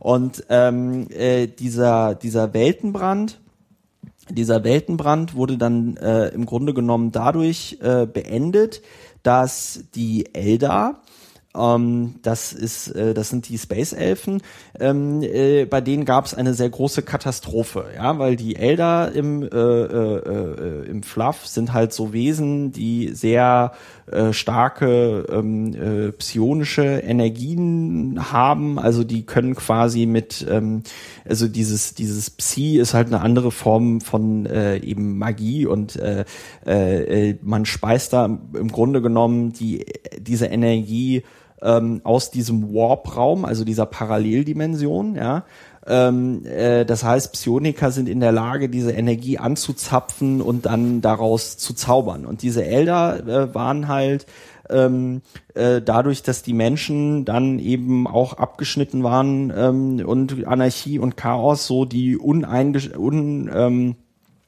ähm, angefochtenen Herrscher des Universums und alles tipptopp, aber dann waren sie halt furchtbar dekadent. Und durch ihre furchtbare Dekadenz haben sie dann quasi kollektiv in diesem Warp-Raum eine neue Chaos-Gottheit äh, erschaffen, ja, und man muss sich das halt wie so ein Kochtopf vorstellen und irgendwann kocht's über. Und das kulminierte dann darin, dass äh, im quasi Zentrum dieses Elderreichs der Warp-Raum quasi dann permanent in unser Universum geschwappt ist und äh, das äh, quasi ein Großteil dieser Elder ausgelöscht hat. Das ist halt eben dann auch dieser ja etwas sehr morbide Charakter dieses Spiels, dass halt eben die ähm, dass halt die ähm, äh, äh, dass halt eben diese Elder ein sterbendes Volk sind. Die leben in sogenannten Weltenschiffen, die so groß sind wie äh, kleine Planeten, ja, also so, so kontinentgroß und dann leben im Grunde genommen die Reste dieser Zivilisation auf diesen Weltenschiffen und ähm, die haben furchtbare Angst davor zu sterben, weil wenn sie sterben, dann gerät ihre Seele in den Warp und früher war das so, dass sie dann einfach wiedergeboren worden sind, aber dadurch, dass sie äh, durch ihre furchtbare Dekadenz diesen neuen Chaosgott, äh, Slanesh heißt der, erschaffen haben, werden ihre Seelen im Warp gefressen.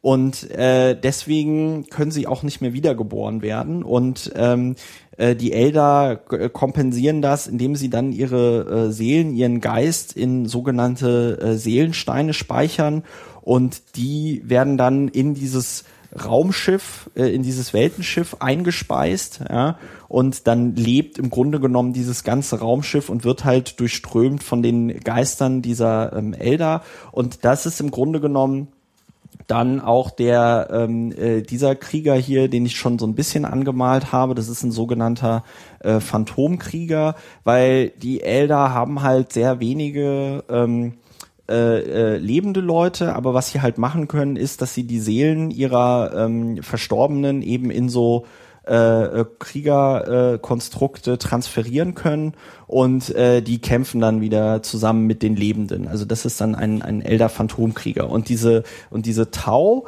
sind halt deswegen so antizyklisch, weil das ist halt so ein ganz junges Volk und ähm, die sind halt, die entwickeln sich auch technologisch immer weiter und sind den Menschen äh, an vielen Stellen halt technologisch auch überlegen. Aber ähm, äh, die Menschen haben im Grunde genommen Glück, dass es halt einfach viel mehr Menschen gibt als Tau, ja. Und deswegen kann man die noch so im, in, in, in Schach halten, ja. Und die Tau benutzen dann halt so moderne Kampfrobotertechnik ähm, ähm, äh, äh, und so weiter und so fort. Manchmal klingt das so ein bisschen wie Scientology. Was?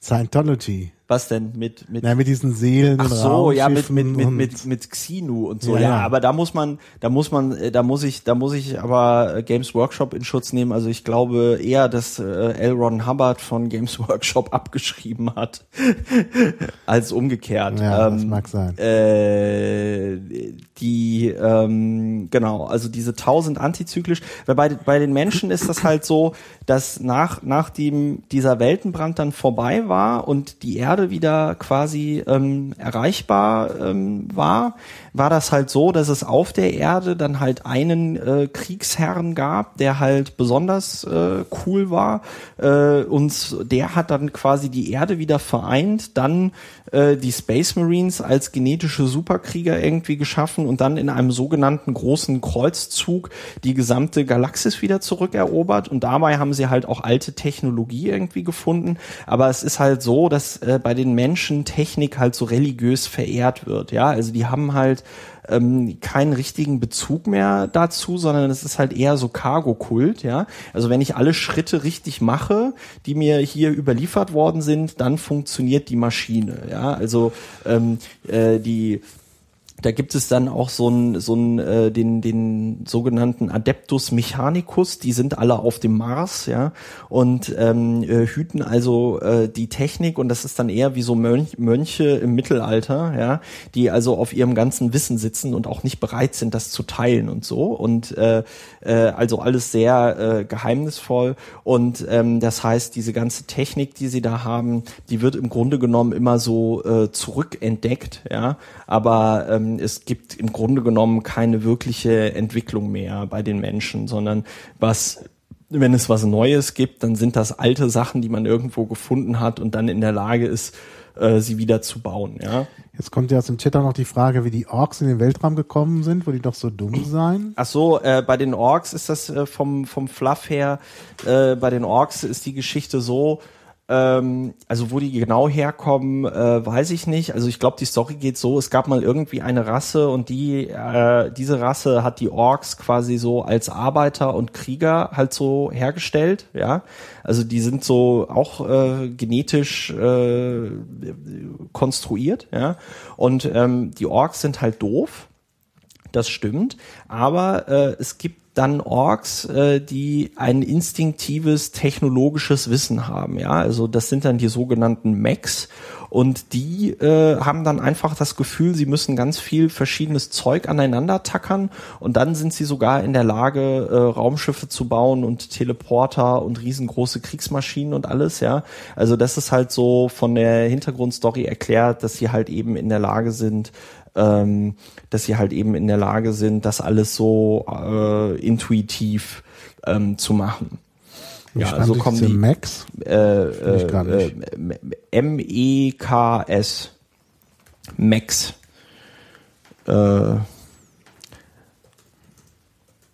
mhm. äh, kann man mal, also wenn man eingibt Big Mac, also Big und dann M E K von den von den Orks, ja, also äh, die, ähm, ja, äh, genau, also die Orks, die haben halt so eine Kultur, es gibt halt die Orks und dann gibt's bei den Orks die Bosse und dann gibt's äh, wenn ein Boss genug Orks zusammengesammelt hat, dann gibt's einen sogenannten War äh, wird äh, W-A, also ganz viele A's und dann R-G geschrieben, also eigentlich Warg, aber man spricht es halt War aus, ja, und dann ziehen die halt alle in den Krieg und äh, machen halt irgendwas kaputt.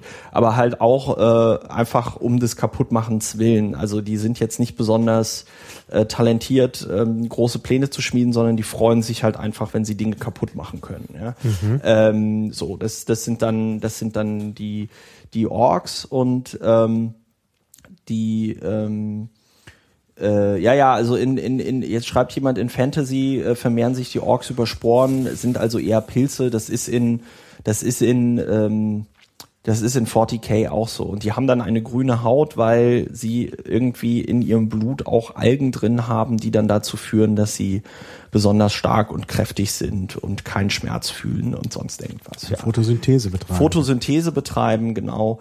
Ähm, also äh, ja, also wie man sieht, man kann sich da auch stundenlang noch über einzelne über einzelne Themen und Aspekte dieses dieses Spiels unterhalten, weil die, wie gesagt, äh, es gibt seit 20 Jahren äh, danke fürs Raussuchen. Und in diesen 20 Jahren hat sich halt also diese Firma schon überlegt, okay, mhm. äh, was denn, was gibt's denn alles? Also nee, wenn es seit 83 gibt, dann gibt's das schon seit äh, 30 Jahren. seit 30 Jahren. Ähm, dann äh, gibt es da im Grunde genommen auch 30 Jahre äh, Fluff und Geschichte dazu, ähm, die halt verfeinert worden sind. Also es ist ein sehr umfangreiches Hobby und ich glaube, deswegen ist gerade Warhammer und Warhammer 40k auch so beliebt, weil ähm, die so am umfangreichsten sind von der ganzen Geschichte. Aber ähm, es ist halt, wie gesagt, sehr interessant zu sehen, wie andere Firmen, insbesondere hier Spartan Games, aber auch Privateer Press da reinrücken. Ähm, es gibt, wie gesagt, dieses Dust, äh, Dust Tactics und Dust Warfare. Das ist halt auch so eine Alternative History. Äh, da geht der, da ist das Jahr 1947 und es gibt noch immer den Zweiten Weltkrieg. Äh, das Stauffenberg-Attentat war erfolgreich. Also es gibt dann ein deutsches Reich ohne Nazis und ähm, äh, die kämpfen dann halt gegen Alliierte und äh, die äh, Sowjetunion, die sich mit China vereinigt hat. Ähm, ist dann noch mal ein bisschen anderes Spielsystem. Ähm, ja. Ah ja.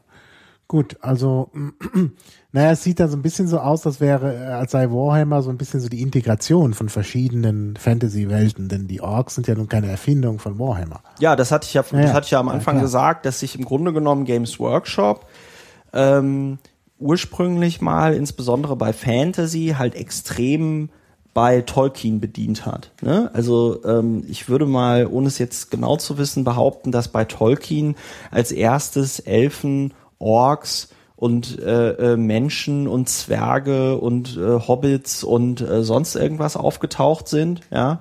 Und ähm, äh, Games Workshop hat sich halt an diesem Grundsetting, sag ich mal, schamlos bedient, ja, mhm. und haben dann halt ein Warhammer gemacht, wo es halt eben Orks und Elfen und äh, äh, äh Menschen und so gab.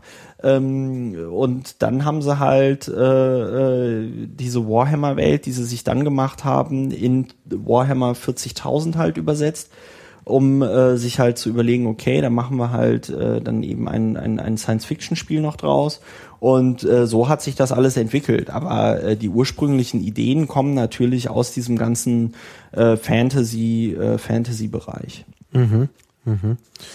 Ja, ähm, gut, jetzt habe ich hier noch so ein paar kritische Fragen. Ja. Äh, Kriegsspiel. Das ist ja eigentlich alles immer nur Krieg. Ähm, und ja, Gewalt. Ist aber das nicht irgendwie schlecht? Äh, es ist, ähm, es ist, äh, es gibt da, es gibt tatsächlich eine Studie dazu, äh, die ich nicht habe, aber die man wahrscheinlich raussuchen kann, wo mal ein Soziologe oder Psychologe untersucht hat, inwieweit ähm, äh, Tabletop-Spiele, aber ich glaube auch insbesondere Warhammer 40k ähm, weiß ich nicht, dazu führen, dass Leute gewalttätig sind oder so. Ja. Mhm. Und äh, es gibt da, glaube ich, keinen Effekt. Also ähm, natürlich ist es so, dass es da um Krieg geht, ja. Also man baut jetzt nicht diese Plastikminiaturen zusammen, ähm, damit die sich dann in der Mitte des Spielfelds treffen und man spielt, dass die Tee trinken oder so, ja.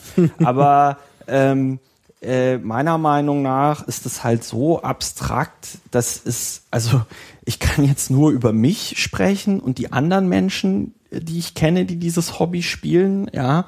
Und ich glaube, keiner von denen würde jetzt, weil er irgendwie Warhammer spielt, ähm, äh, Krieg befürworten, ja. Also ich meine, ich bin mir ja, ich bin mir ja bewusst, dass es in echt keine Space Marines gibt und äh, in echt äh, keine, weiß ich nicht, Kampfanzüge und sonst irgendwas, ja.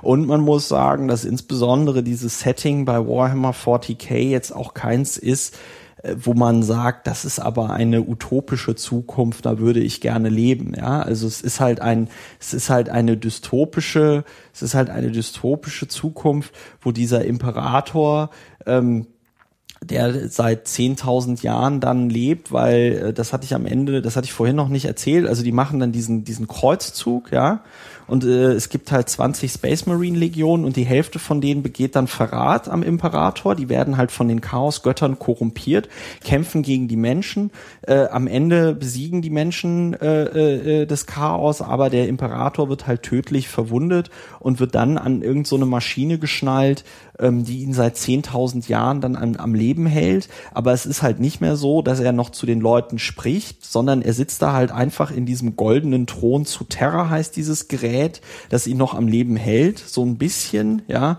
Und dann gibt es halt so Auguren, die das Tarot des Imperators legen und sich dann überlegen, was, ähm, was man denn äh, tun sollte. Und es ist halt eigentlich so vom Setting her eine Mischung aus Mittelalter, der Bürokratie von Brasil, ähm, der äh, und und das sind halt alles, also die Menschen in diesem ähm, ähm, ähm, ähm, äh, in diesem Universum, die sind halt, ähm, die sind halt rassistisch beziehungsweise äh, xenophob, weil man dann halt eben sagt, irgendwie alle Außerirdischen sind Ketzer und man muss sie umbringen. Alle Psioniker, also diejenigen, die äh, in der Lage sind, so zu zaubern, das sind auch Ketzer und die muss man umbringen. Es sei denn, sie sind bereit fürs Imperium zu arbeiten.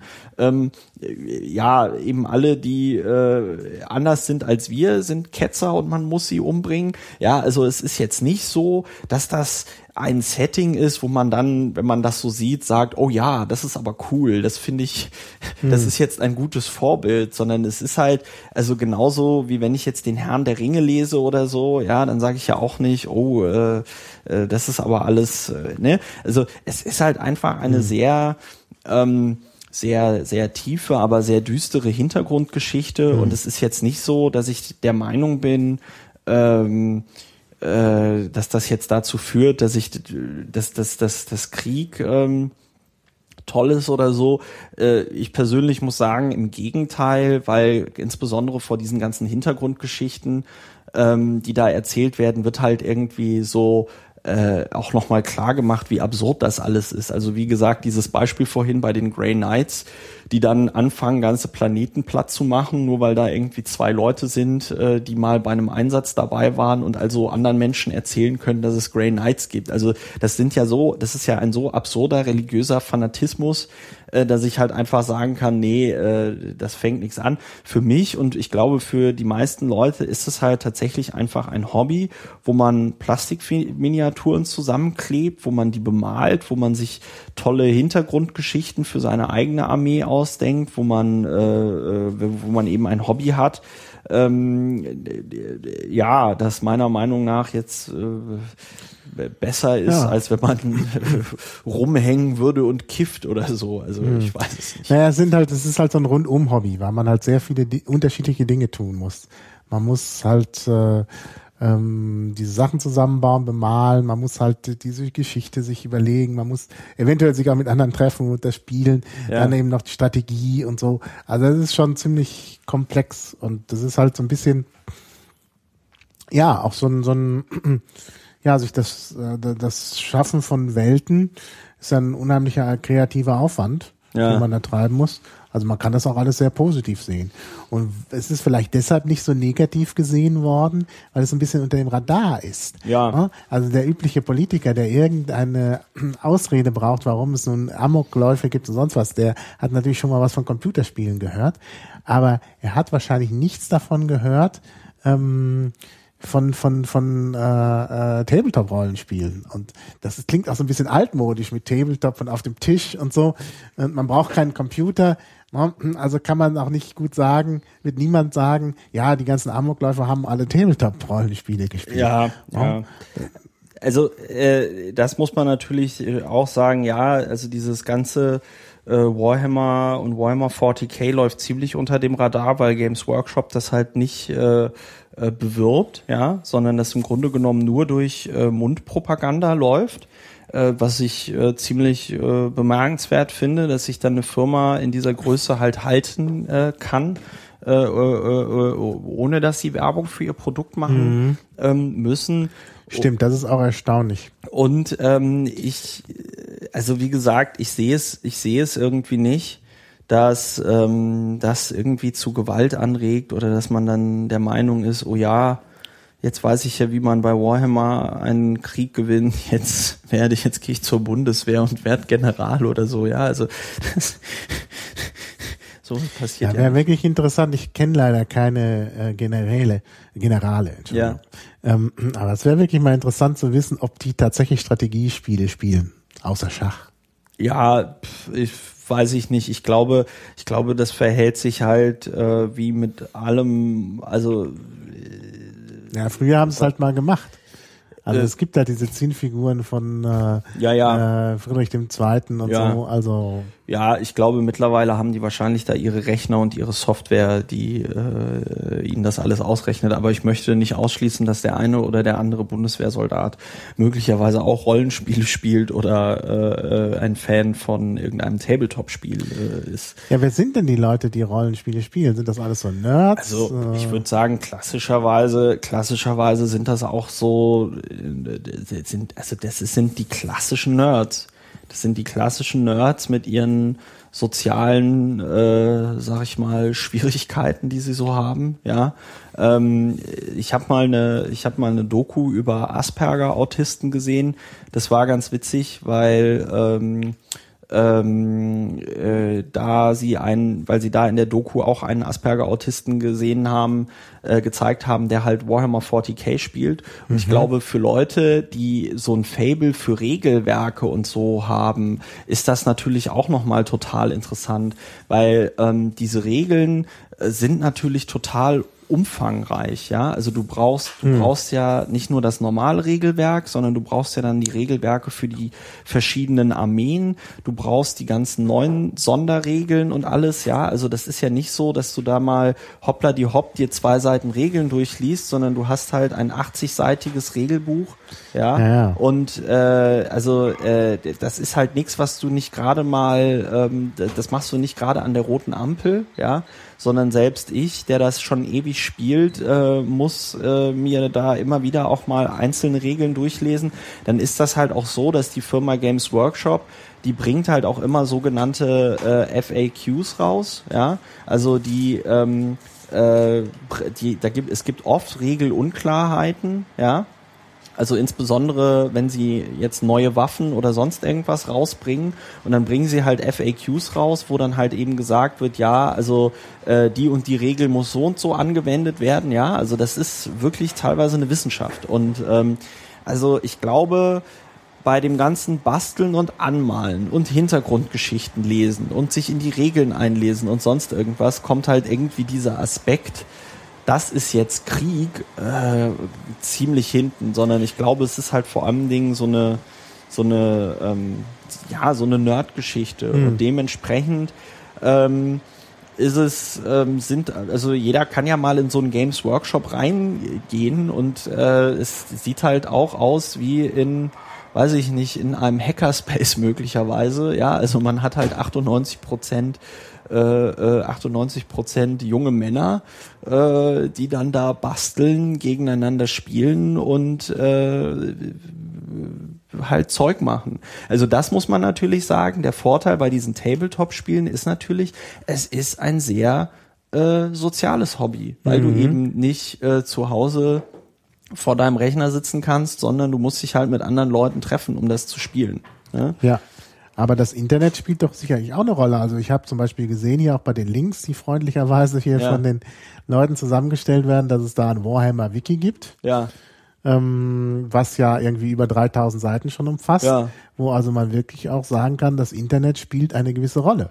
Ja, klar, das Internet spielt äh, eine Rolle, insbesondere für, sag ich mal, die ähm, Turnierspieler, ja, weil nach jedem, sag ich mal, Codex-Update, also wenn eine neue Armee neue Regeln bekommen hat, wenn äh, äh, gibt es dann Diskussionen darüber, äh, also wie ähm, gibt es Diskussionen darüber, äh, welche Einheiten setzt du jetzt wie ein und man diskutiert über Regeln und was natürlich auch äh, im Internet immer passiert ist, dass dann zum Beispiel geleakt wird, welche Armee wird jetzt als nächstes rausgebracht und dann gibt's schon Fotos und sonst irgendwas, ja. Also das Internet spielt dabei natürlich schon eine sehr große Rolle, ja, ähm, aber halt eben einfach zur Kommunikation und zum Austausch und meinetwegen auch zur Organisation.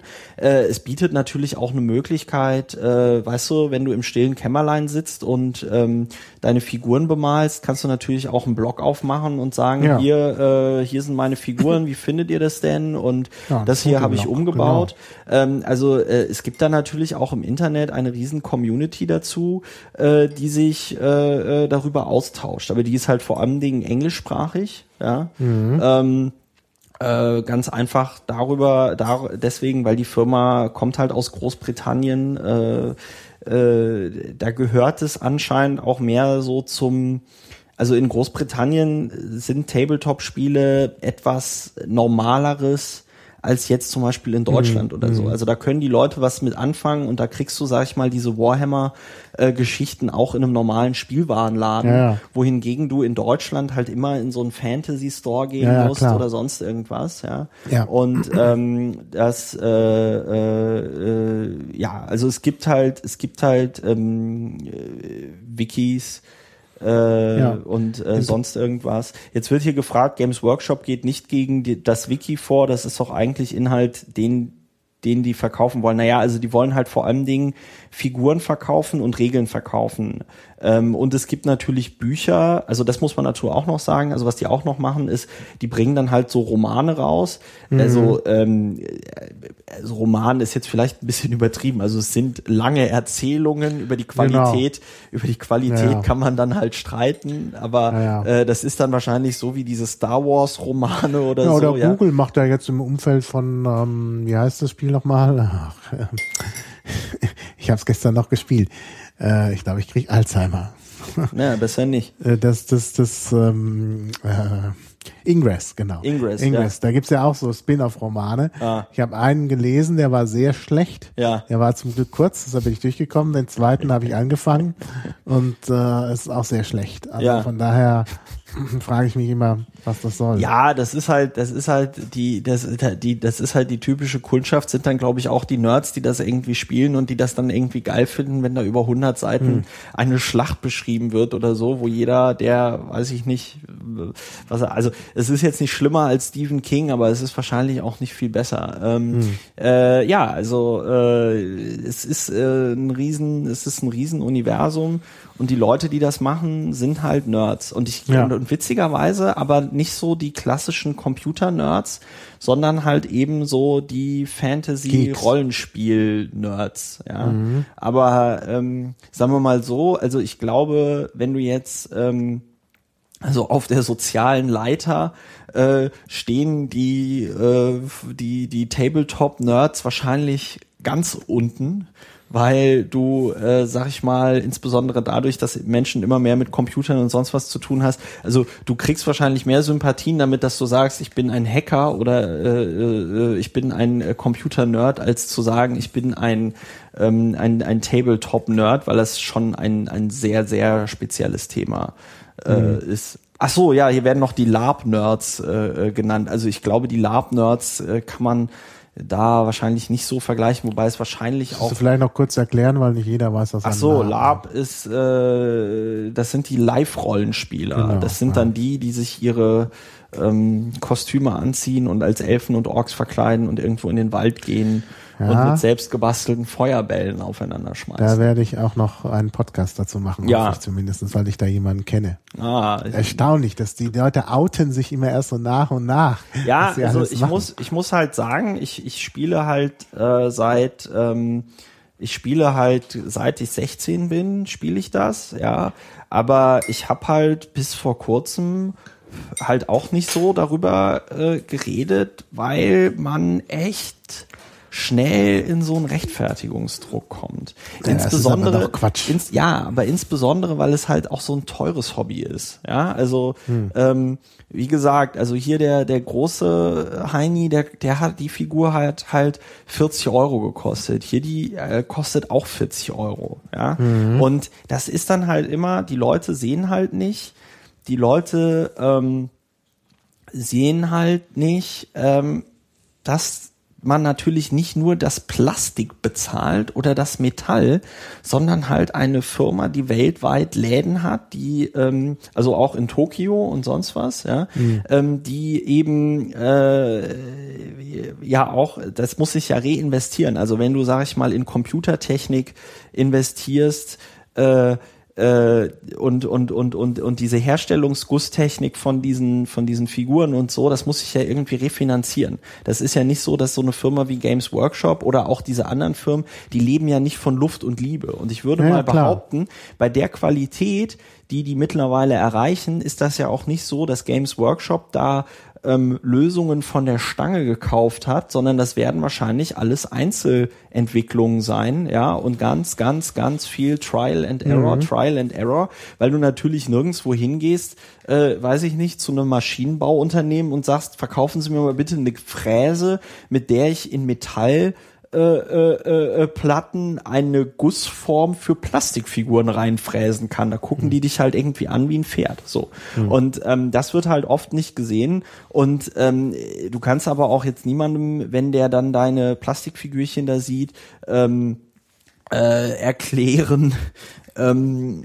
was das genau ist. Und ähm, ich meine, äh, ich hatte jetzt dann irgendwann mal äh, Bock jetzt drüber zu podcasten, weil ich es halt schon ein sehr geiles Hobby finde. Ja, sicher. Und ich muss und ich muss einfach sagen, was was was was warum mir das auch so Spaß macht, ist, ich habe ja nun mal einen Job, der sehr ähm, der sehr virtuell ist, ja. Also ich Virtuell. naja, virtuell in dem Sinne, als ich einen Job habe, wo ich im Büro sitze, wo ich äh, nicht immer sofort die Ergebnisse meiner Arbeit sehe und so, das meine ich. Also so dieses klassische, ich arbeite, ich bin von meiner Arbeit ein Stück weit entfremdet Problem, ja. Also es ist jetzt Ja. nicht so, dass ich Und äh, jetzt na, wissen nicht alle Hörer vielleicht, was du beruflich machst. ja, ich weiß nicht, weil wir das streamen. Darf man das sagen? Das, Ja, darf man sagen. Das, das, das darf ich sagen, weil äh, Fakten sind dass erlaubt. Ich, da, Fakten sind erlaubt. Äh, Ich bin halt Abgeordneter. Ähm, so und ähm, äh, äh, mir macht das einfach am Ende des Tages dann total viel Spaß, wenn ich mich mal eine Stunde hinsetze und dann am Ende sehe, ich habe jetzt eine bemalte Plastikfigur. Das ist schön. Ich habe Ja. was mit meinen eigenen Händen gemacht. Ja, ja, ja. Äh, ich war kreativ, weil ich mir ein Farbschema für die Figürchen ausgesucht Mhm. habe. Ja, äh, ich habe was getan. Das ist halt was anderes, als wenn man irgendwie acht Stunden am Tag im Büro sitzt und danach halt eben nichts in den Händen hat. Und deswegen macht das halt unglaublich viel Spaß. Ja, nee, das kann ich mir schon gut vorstellen. Und ähm, es ist halt auch wirklich, ähm, glaube ich, es ist einfach so. Also Hobbys kosten einfach Geld. Ich meine, es gibt kein billiges Hobby. Wenn du das richtig dich reinsteigerst, eben nerdmäßig machst, dann kostet das auch Geld. Also ich meine, selbst wenn du sagst, ich wandere, dann brauchst du Wandere, Wanderschuhe, dann brauchst du die passende Kleidung, dann fängst du halt schnell an, dass du vielleicht auch ein GPS-Gerät haben willst, Ja. dann äh, dies und jenes und dann noch so ein Schrittzähler, dann muss der Schrittzähler aber auch irgendwie noch Höhen messen können und all so ein Zeug. Ja, Und dann bist du da schnell, äh, also allein schon so richtige Hightech-Wanderschuhe und so, ist aber schnell viel Geld los. Ja, also oder ich die- kenne die- kein Hobby, was wirklich billig ist, die wenn du dich da berühmte, reinsteigerst. die berühmte ähm, Eisenbahn, ne? Ja, Also ja. die berühmte ähm, äh, Dings-Eisenbahn, äh, Märklin-Eisenbahn, die Gut, kostet das ist ja ähnlich. Da musst du auch unter Umständen bemalen, wenn du willst. Äh, musst ja, du nicht, aber ja, also das, du. Da das ist natürlich da, das muss man sagen, dieses Eisenbahn-Hobby hat natürlich vom Modellbauaspekt her eine äh, äh, gewisse Ähnlichkeit auch mit dem mit dem Tabletop-Hobby. So. Ja, das ja. stimmt. Ja, also ich denke, das ist wirklich schon schon äh, sehr ähnlich. Würde ich auch gerne mal drüber podcasten, aber da kenne ich keinen, beziehungsweise die Leute geben es nicht zu. Das ist ja das. Ich meine, wir haben auch, ich hatte, ich habe mir erst Themen notiert und dann habe ich mir Leute dazu notiert. Ja. Und ich hatte das Thema Rollenspiele und da warst du nie in meinem, ich kann da gleich auch nochmal nachgucken, in Ja. meinem ähm, ich mache da ja immer so Mindmaps, da warst du nie in meiner Mindmap unter Rollenspiele. Ich hatte dich bei anderen Themen dann nochmal, ich hatte gedacht, ich mach mal was über Schauspielen oder so Ja. mit dir. Ähm, und dann sagtest du plötzlich, ja, wir machen Tabletop-Rollenspiele. Da war ich also erstmal komplett von der Rolle, sozusagen. äh, ähm, ja, und jetzt, wenn ich das hier so sehe, der ganze Tisch ist voll. Ähm, wie gesagt, ich muss das gleich alles noch fotografisch festhalten. Ähm, dann, dann, äh, ne, das heißt also, die Leute geben es nicht zu. Wahrscheinlich bin ich umgeben von Leuten, die irgendwelche interessanten Dinge machen, wie Ja. zum Beispiel auch Modelleisenbahnen und so. Ja. Und sie sagen es einfach nicht. Ja, also äh, wie gesagt, das ist äh, man man hat da man hat da einen harten Stand. Man hat da einfach einen harten äh, Stand. Ja. Hier steht, Schreiben ist ein Hobby, das nichts kostet, als These. Äh, Aha. Das kostet Zeit. Naja, gut, Zeit kostet ein Hobby immer. Ja, aber, äh, d- Schreiben ist ein Hobby, das dich halt dann vor allen Dingen Zeit kostet. Naja, aber wie schreibst du denn? Ich meine, schreiben, du willst es ja vielleicht veröffentlichen. Ja. Also wenn du nur für dich schreibst, ja, dann brauchst du wirklich nur irgendwie, äh, weiß ich nicht, ein Stück Papier und Tinte. Das ist nicht teuer. Mhm. Aber wenn du für andere schreibst, dann äh, musst du dir erstmal schon mal so einen Server besorgen oder irgendwie mindestens einzahlen bei, bei irgendeinem Bloganbieter Ja. und so. Da fängt's doch schon an. Und äh, wenn du dann einen Server hast, irgendwann willst du das auch backuppen, dann willst du das dies und jenes. Also ich zahle inzwischen für meinen Blog, wenn ich so will, gut, da läuft jetzt auch der Podcast drüber, 49 Euro. Äh, Im Monat. Im Monat. Und da habe ich noch nicht, glaube ich, jetzt das extra Paket fürs Backup dabei. Da muss ich noch mal gucken, was das gekostet hat. Also es ist halt immer, also man kann sich schon auch da reinsteigern. Und wenn du ein Buch veröffentlichen willst und bist doch nicht der große, tolle Schriftsteller, also jetzt ein Buch als E-Book, dann musst du auch irgendwie da ein bisschen investieren wenn das was werden soll. Oder ein Buch als auch ein gedrucktes Buch. Dann musst du halt auch noch das, das Drucken und so finanzieren.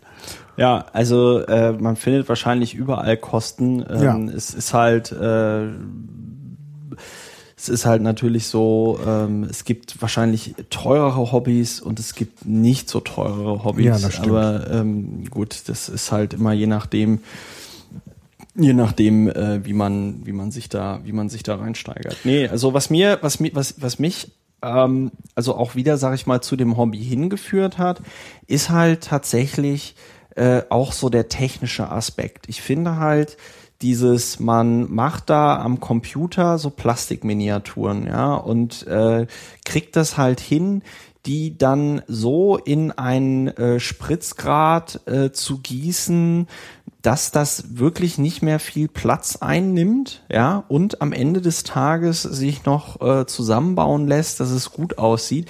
Das finde ich einfach total beeindruckend. Also ich mhm. finde einfach beeindruckend, welche technologischen Sprünge es da ähm, äh, in der Vergangenheit ähm, gegeben hat. So, ja. Das, äh, und es gibt noch weitere Sprünge. Du hast es ja vorhin schon angedeutet. Wir müssen halt, äh, wir leben jetzt in der Zeit, wo es eine wahnsinnige Revolution gibt, die noch keiner auf dem Schirm hat, weil die Leute immer nur denken, naja, Internet ist ja schon Revolution genug. Ähm, aber das äh, Do-it-yourself-Ding, ähm, wo dann jeder alles aus äh, in 3D ausdrucken kann. Ja. Das kommt ja, ja. noch. Also das steht ja unmittelbar ja. bevor. Ich würde sagen, das sind jetzt das the next big thing. Ja, gab gab's ja jetzt neulich bei einem großen Elektronikmarkt mhm. in Berlin äh, schon mhm. so einen 3D-Drucker für, ich mhm. glaube, 2000 Euro oder so. Ne? Also wenn man da noch drei, vier Jahre ja. wartet, kosten die wahrscheinlich ein, Tausender oder äh, noch 500. Ja. Ähm, das ist ganz interessant, weil ich habe da tatsächlich, ähm, ich habe da tatsächlich mal bei ähm, Games Workshop auch angerufen also bei der Zentrale in Nottingham in England, ja, mhm. und wollte da mal mit jemandem über das Thema reden, aber es ist leider, muss man sagen, eine Firma, die sehr zugeknöpft ist, ja. Mhm. Und es, ich habe denen auch erklärt, dass ich das im Rahmen meiner Abgeordnetentätigkeit sehr interessant fände, ähm, weil ich sag mal, diese ganzen Urhe Urheberrechtsthemen, mhm. ähm, die werden ja natürlich auch bei 3D-Drucken interessant. Ja. Und ich kann mir halt gerade vorstellen, eine Firma, die ja eben mit genau so etwas, was sich sehr leicht äh, äh, äh, kopieren lässt, mhm. ähm, äh, äh, ihr Geld verdient, ja, ähm, dass die sich vielleicht schon Gedanken darüber machen, wie sie diesem Thema begegnen. Ja. Aber das Problem ist wirklich, ähm, ich habe halt äh, so ein bisschen die Befürchtung, dass auch die das ähm, mhm. verpennen. Ja. Und äh, da äh, ist mein Interesse ja reiner Eigennutz, weil ich ja nicht möchte, dass äh, diese Firma pleite geht und ich äh, in äh, drei, vier Jahren ähm, nicht mehr meine schönen äh, Figürchen hm. äh, zusammenkleben kann. Naja, die Leute können es ja nicht nur, es geht hier ja nicht nur ums Kopieren, die können es ja dann besser machen. Die können ja viel bessere Figuren machen. Ja. Also jeder kann ja dann wirklich seiner Fantasie freien Lauf lassen mhm. und da wahnsinnige Figuren herstellen. Und da sollte so eine Firma drauf abfahren. Die sollten sich das zum Geschäftsmodell machen, denn dann haben sie gewonnen. Ja, ja. Also ja. wenn wenn wenn sie clever sind, würden sie wahrscheinlich ein Programm anbieten, genau. äh, das dann ermöglicht, äh, selber die Figuren zu machen, wo ja. du dann, weiß ich nicht, per Paid Content Genau, äh, Apps. Äh, äh, die, ja. Kaufst du dir die Teile, die ja. du dann modulieren kannst und kannst du dann so und so oft ausdrucken und so.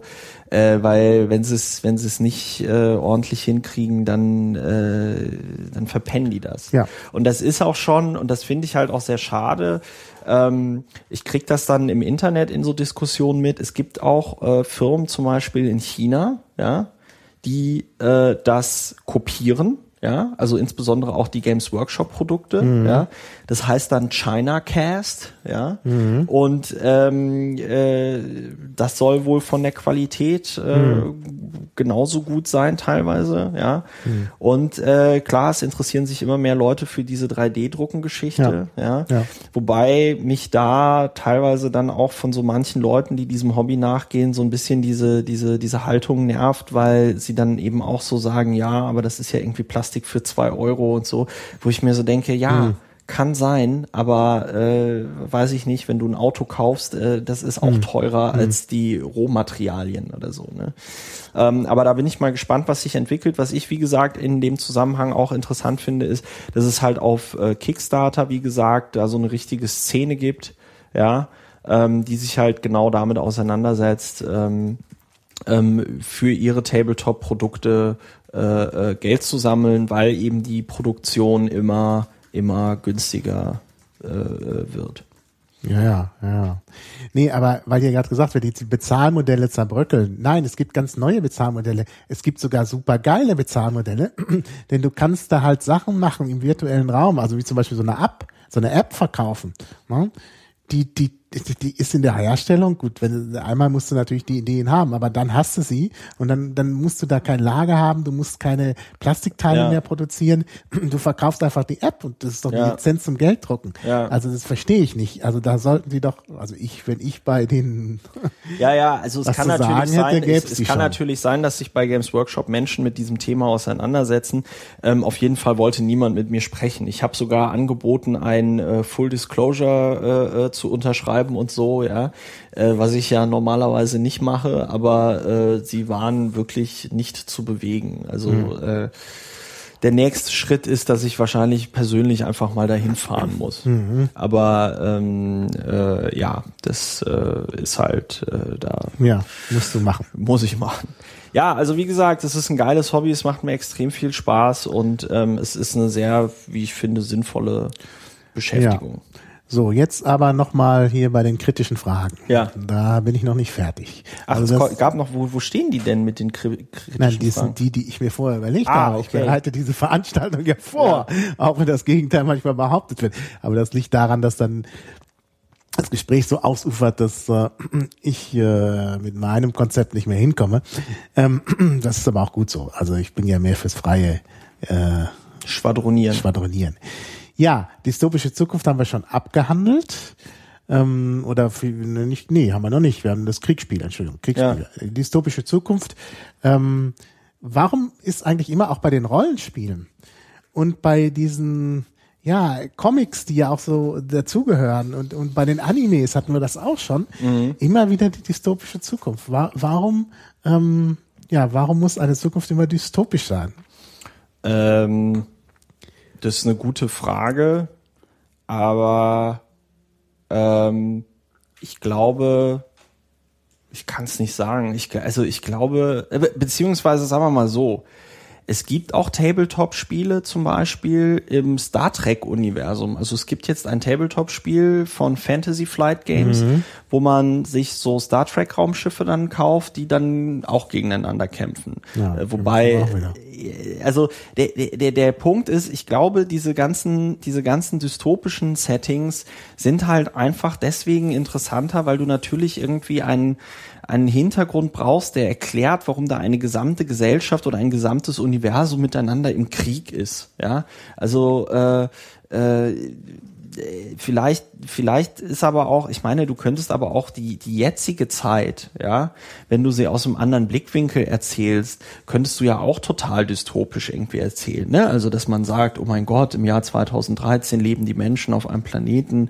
auf dem es überall Leid und Krieg gibt mhm. und es gibt eine reiche Elite und bla, ja. Also, ich, ich glaube, ich glaube, dass sich natürlich viel in dem, was in diesen Spielen verhandelt wird, äh, wird halt so extrapoliert aus äh, mhm. äh, aus dem jetzigen. Also ähm, genau. es ist, also ich glaube, also ich, ich, ich glaube, es gab es gab eine es gab eine Phase ähm, in in der sag ich mal Science Fiction oder oder in der in der in der in der utopischen Literatur Und zwar irgendwie äh, die, so diese Phase zwischen 1900 und dem Abwurf der Atombombe beziehungsweise mhm. dem Zweiten Weltkrieg vielleicht, ja? ja? Wo man der Überzeugung war, mit der Wissenschaft kann der Mensch halt alles erreichen und wir leben, wir werden in glorreichen Zeiten leben. Ja, das ja? stimmt. Ja, ja. Und ich glaube, mit der Erfindung der Atombombe war das vorbei, weil man auf einmal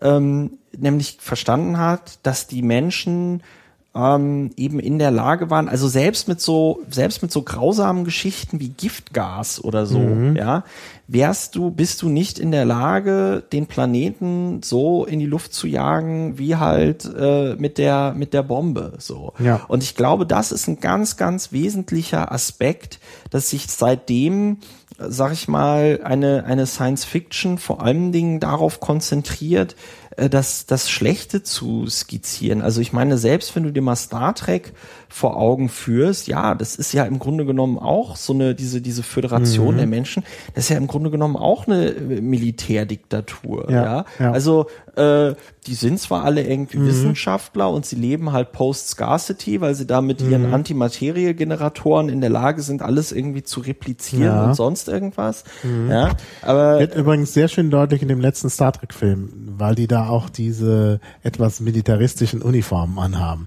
Das sieht man in den anderen, in der Star Trek-Serie nicht so, weil die ja. da immer ja nur ihre bunten Hemden anhaben. Ja, ja. Aber da haben sie auch noch Mützen auf und dann sieht man halt, dass das alles doch Militärs sind. Ja, also gut, wobei man, wobei man natürlich, wobei man natürlich sagen muss, dass der J.J. Abrams, der hat, mhm. äh, der hat natürlich beim Relaunch dieses ganzen mhm. Franchises meiner Meinung nach sehr viel Scheiße gebaut. Mhm. Aber man sieht ja auch, ähm, vielleicht, das ist ja dann eher so ein, so ein, so ein, so ein, so ein gesamtgesellschaftliches oder, oder popkulturelles Phänomen, ja, mhm. dass man in den 60er Jahren, als Star Trek erfunden worden ist, das noch so eine ähm, Heidi-Tighty-Serie war, ne, also Captain Kirk äh, und, und seine Mannen und die Frauen in den Miniröcken äh, hüpfen durchs Weltall und äh, erleben mhm. lustige Abenteuer, ja. Mhm. Und äh, äh, äh, 50, 60 Jahre später ist dieselbe Geschichte auf einmal eben eine, wo man in einem Weltall lebt, wo es nur Krieg und Vernichtung und sonst irgendwas gibt, ja. Und ähm, ich glaube, das ist halt äh, Zeitgeist ist so ein doofes Wort, aber es ist wahrscheinlich der Zeitgeist, ja, dass wir eben nicht mehr in der Lage sind, uns so ein ähm, so ein äh, eine schöne Zukunft vorzustellen. Und man muss natürlich ähm, auch sich nochmal vor Augen führen, die Zeit, in der ähm, dieses, dieses Warhammer und Warhammer 40k Universum entstanden ist, mhm. ja, sag ich mal, die Grundlagen in den 80ern, ja. das war, äh, das war der Thatcherismus, genau, ja. Da genau. haben die, da haben die äh, Briten eben auch in einer Zeit gelebt, wo sie echt gedacht haben, auch einer Zeit der sozialen Unruhe, ja. ja. Und wenn man, wenn man sich überlegt, dann ist dieses, äh, dieses sehr auch anarchistische Warhammer äh, 40.000 Universum halt auch so ein Gegen Gegenbild dazu. Ja, also du hast, äh, du hast natürlich auf der einen Seite ganz, ganz viele Sachen so ähm, überspitzt, ja, aber auf der anderen Seite hast du eben auch eine ähm, Welt, ein, ein, ein, eine Welt, ein Universum, mhm. das halt schon mehr ist wie der wilde Westen als mhm. ein komplett durchorganisiertes äh, äh, äh, System, was auf Leistung und sonst irgendwas getrimmt mhm. ist. Also ich glaube,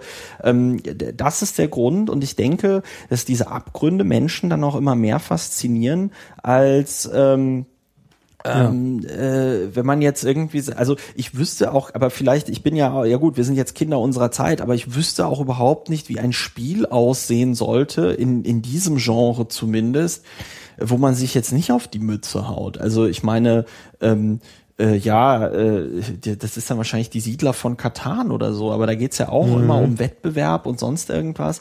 Es geht ja immer um, um eine, ja, äh, äh, jetzt fällt mir das, ja, um, um einen, um einen Wettbewerb, ja. Mhm. Und ähm, äh, was man natürlich, was man natürlich, sag ich mal, diesem, diesem, diesem Warhammer 40.000 Universum vorwerfen kann, ist, dass ähm, vielleicht äh, die ähm, dem so, dem so ein bisschen die Welt, die Selbstironie abhanden gekommen ist. Ja, also ich hatte, ich habe schon das Gefühl, dass das äh, äh, jetzt in der zweiten Edition noch deutlich selbstironischer war und sich deutlich weniger ernst genommen hat, als es es jetzt ist. Ja, also ja. Ähm, aber das, das ist halt immer so ein Abbild von dem, was halt ja aktuell so passiert. Und ähm, ich äh, frage mich das auch immer.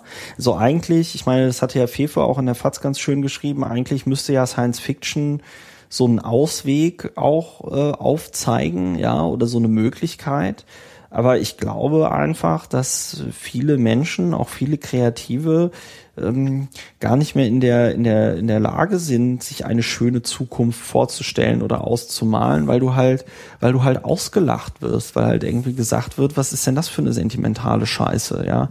Äh, wer soll denn mit dem Quatsch was anfangen? Und ähm, das ist äh, ja, schwierig. Ja.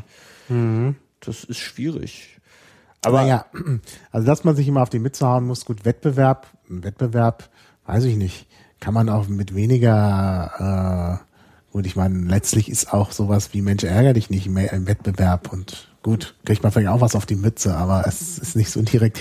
Naja, dann gibt's natürlich, hier wird auch von My Little Pony im Chat gesprochen. Gut, da gibt's jetzt, glaube ich, kein Rollenspiel dazu. Aber es gibt auch so Rollenspiele, wo du dir deine Lieblingsplüschfigur mitbringen sollst und so.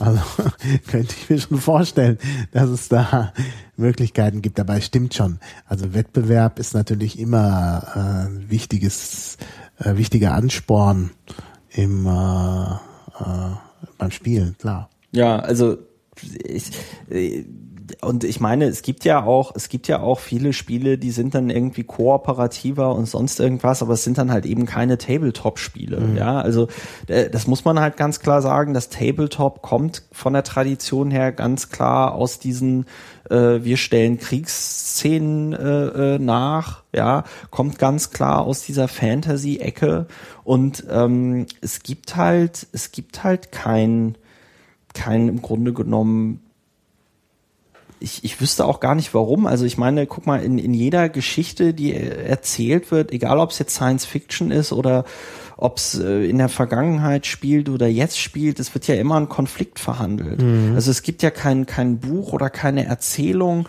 wo, wo also ich meine, selbst in der, in der Bibel, ja, ähm, ja, ich ja, finde, gut. ich finde, ich finde die Bibel deswegen als Erzählung ganz interessant, weil sie meiner Meinung nach eben ein Archetyp äh, äh, äh, so darstellt, weil es eben aus einer Zeit kommt, wo man angefangen hat, diese Erzählungen, die es gab, mal zu sammeln und aufzuschreiben, ja, und eben noch meiner Meinung nach eben am nächsten daran sind, was sich Leute eben davor angefangen mhm. haben für Geschichten, also nicht angefangen haben, aber davor, was es üblich war, für Geschichten zu erzählen. Und ich glaube, ja, in ja. jeder Geschichte gibt es immer einen Konflikt, da gibt es immer äh, äh, Wertvorstellungen und Ideen, die aufeinander knallen. Also ich meine, niemand, ich meine, gut, es also äh, das ist doch im Grunde genommen hier dieses Ulysses da von dem, äh, wie heißt hm. der? Ähm, James Joyce. James Joyce ist ja dafür berühmt. Ich habe es nie gelesen, aber ich glaube, die ersten 20 Seiten, da geht es irgendwie um eine Lokomotive, die hm. startet oder hm. so. Ja,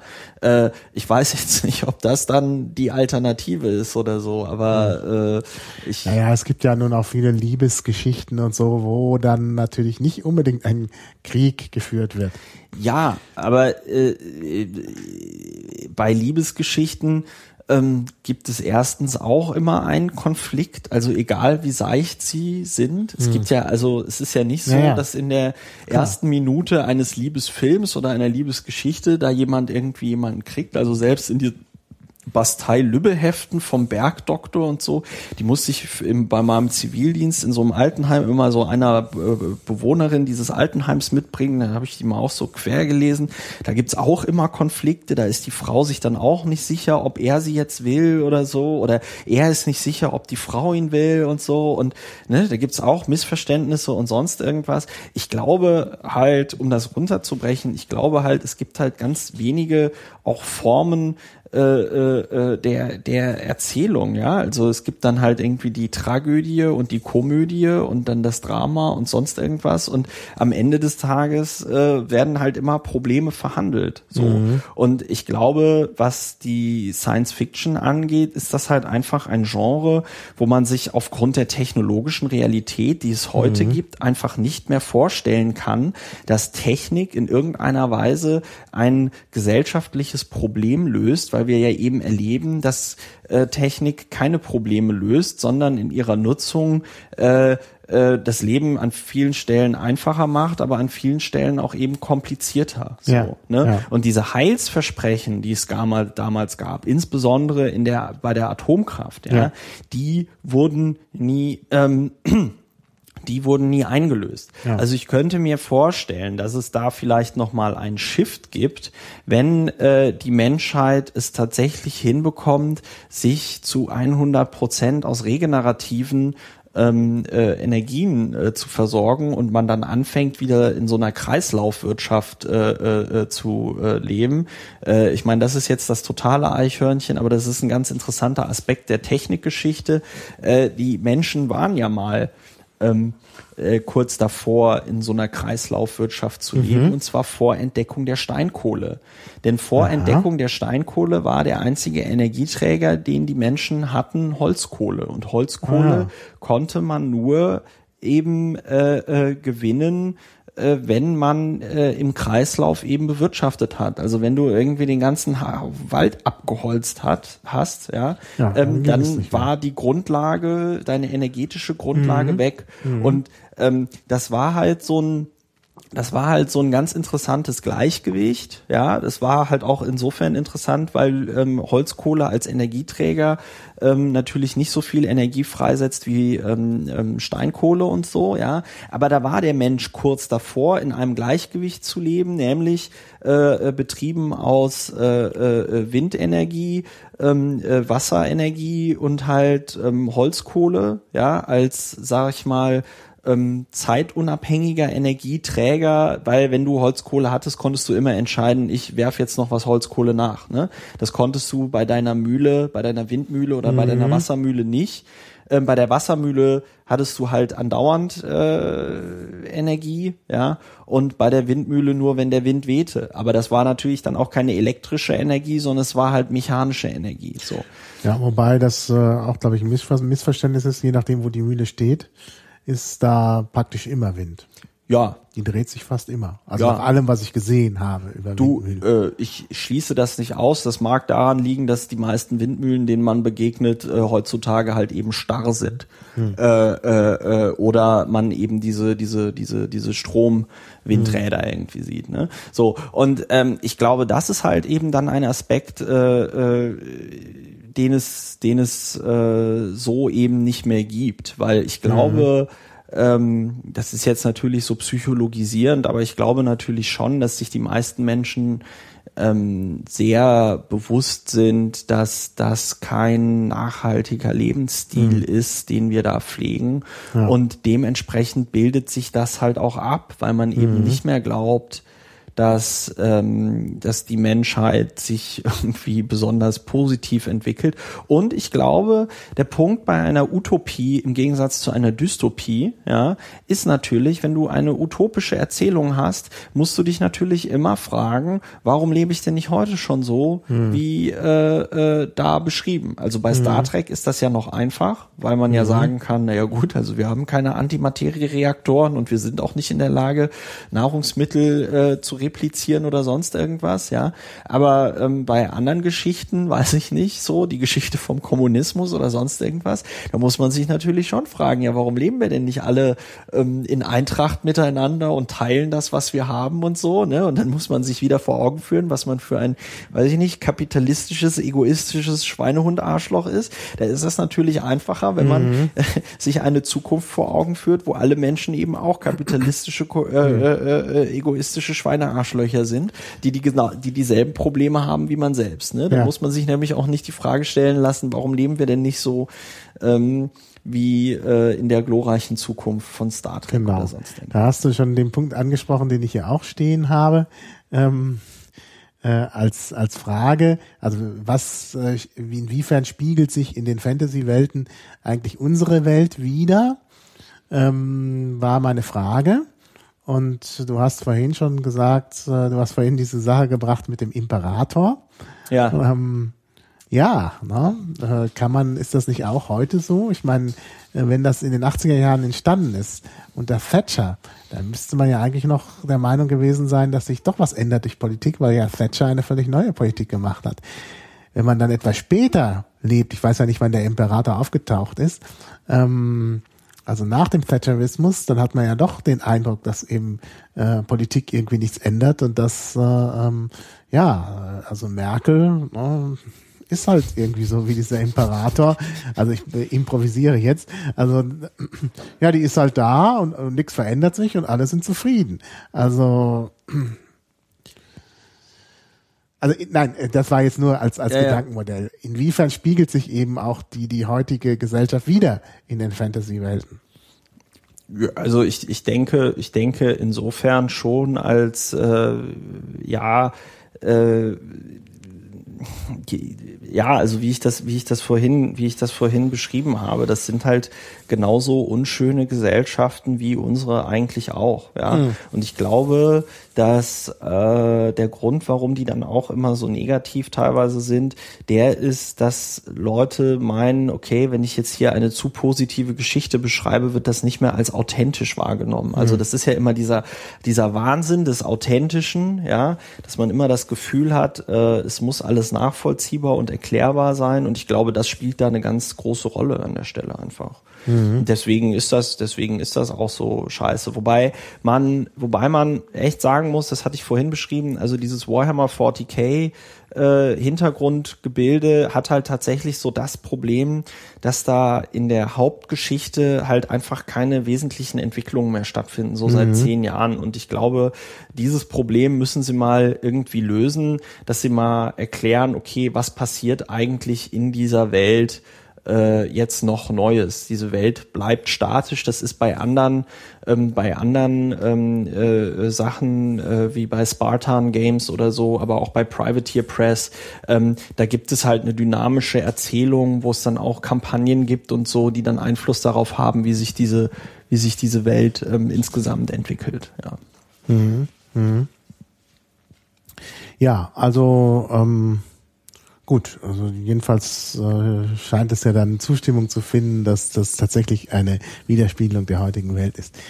Äh, ja, jetzt noch äh, die Frage, die auch schon mal kurz angesprochen wurde, aber nicht beantwortet wurde. Warum ist das alles so männlich?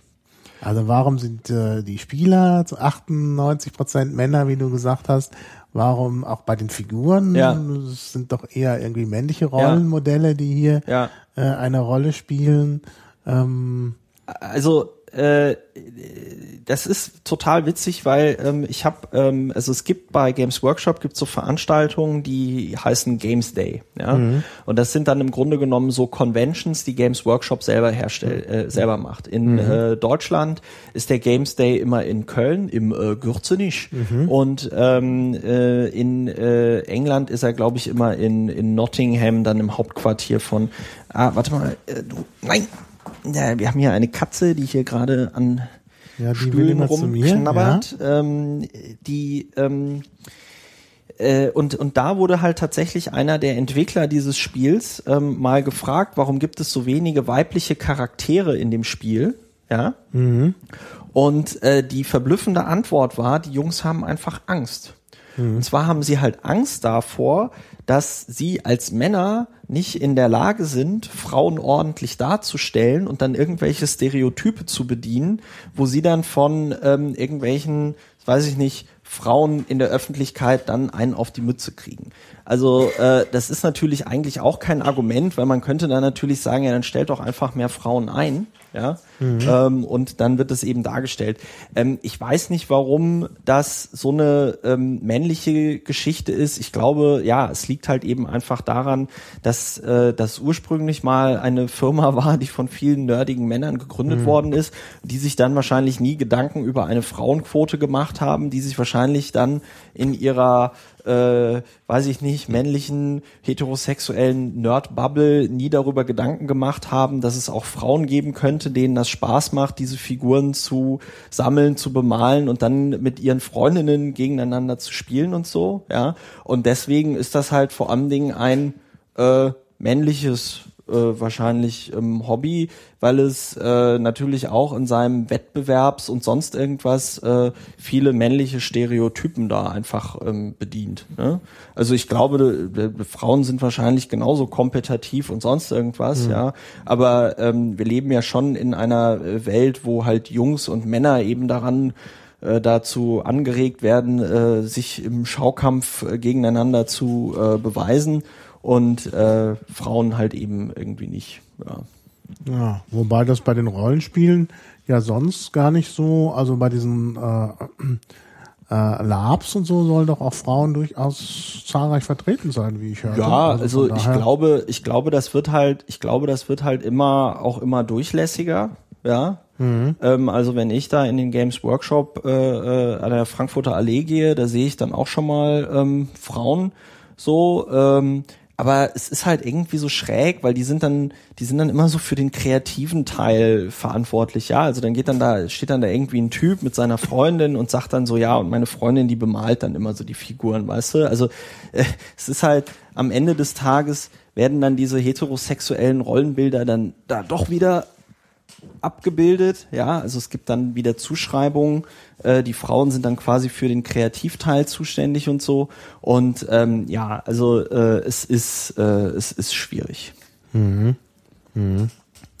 Ja, das ist natürlich in der Tat, äh, ja, obwohl das natürlich schon eine gute Chance wäre auch.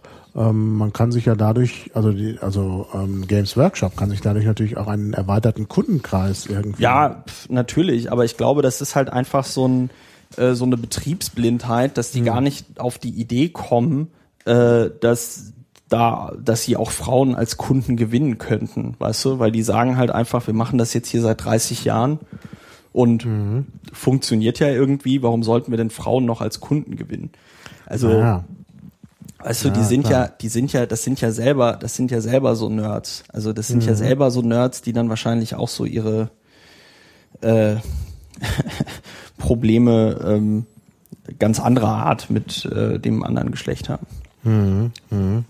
Ja gut, ich meine, äh, klar, wenn du, wenn, wenn man natürlich Probleme mit dem anderen Geschlecht hat, ist natürlich das, äh, das Spielen auch so ein gewisser Rückzugs, äh, Rückzugsmöglichkeit. Ne? Also es gibt ja diese Theorien darüber, warum Nerds Nerds sind und da gibt's ja eben auch diesen, diesen Aspekt.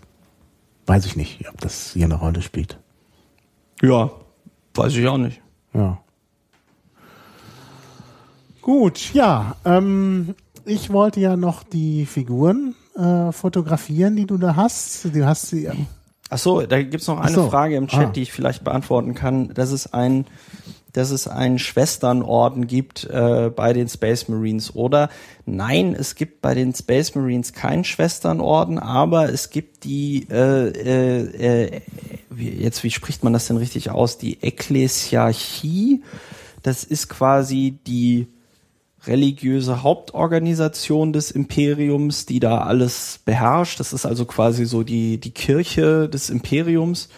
Und die haben eben eine Schwesternschaft als Armee. Das sind halt nur Frauen. Das sind dann halt so Krieger, Nonnen, Adeptus Sororitas heißt das. Und ähm, die haben dann in der Tat auch äh, so Servorüstungen und so wie die Space Marines, sind aber nicht so genetisch verändert wie die Space Marines. Das heißt, sie sind ein bisschen schlechter und man muss äh, an der Stelle sagen, dass die äh, diese Adeptus Sororitas von Games Workshop relativ schlecht behandelt worden sind in den letzten Jahren, denn die äh, wurden ähm, nicht mehr geupdatet und so und es gibt zwar noch Miniaturen, aber äh, keiner spielt es mehr, weil es keine aktuellen Regeln gibt oder die Regeln, die es aktuell gibt, halt nicht so gut äh, sind, ja.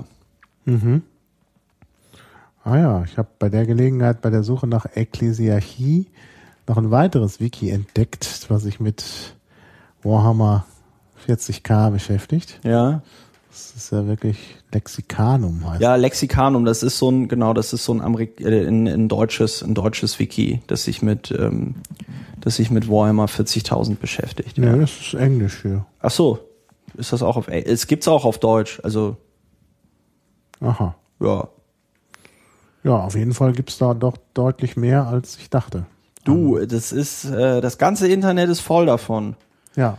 Das ganze Internet ist voll davon. Es ist komisch, dass man halt äh, irgendwie doch immer nur so Ausschnitte aus dem Internet sieht Ja, und ja. dann öffnet sich plötzlich eine ganz andere Welt Ja. und es gibt unheimlich viel äh, ähm, äh, Sachen da. Man hat das, man hat wirklich das Gefühl, äh, alles sei voll davon. Ja, du, das ist genau wie mit diesem Typen, wie heißt der, äh, Gronk, der auf YouTube immer ähm, äh, Minecraft spielt und mehr Follower äh, und mehr Follower auf Twitter hat als Sascha Lobo. Aha. Weißt du? Das, das ist halt, äh, das ist halt, ähm, Nie gehört. Das ist jetzt, also ich, ich entdecke heute das Internet neu, ja, wenn das ja, so weitergeht. Ja, ja, ja. So, ähm, So, jetzt muss ich hier den Link mit dem Lexikanum da noch reinkriegen. Dann haben wir's, äh, ähm, haben wir das auch. Äh, ja, ich kann ja kurz zwischenberichten. Ich mache heute das erste Mal, also für die Podcast-Hörer, ähm, versuche ich das erste Mal das Pad auf Show Notes einzusetzen. Shownote.es, also shownot.es. Ähm, und äh, das äh, ja fasziniert mich. Deshalb bin ich jetzt ein bisschen abgelenkt. Das sollte ich eigentlich nicht sein. Ähm, also wie gesagt, heute habe ich das Internet gleich mehrfach neu entdeckt. Gut, von Shownotes wusste ich schon länger, aber ich habe es halt noch nicht ausprobiert. Und jetzt solche solche Sachen. Das ist schon wirklich sehr sehr erstaunlich.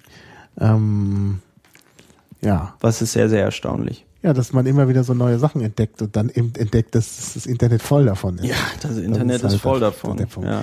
Ja, Ähm, aber was ich eigentlich noch wollte, wenn jetzt diese, ah, hier gibt's noch eine Frage. Wie populär ist das denn in den USA?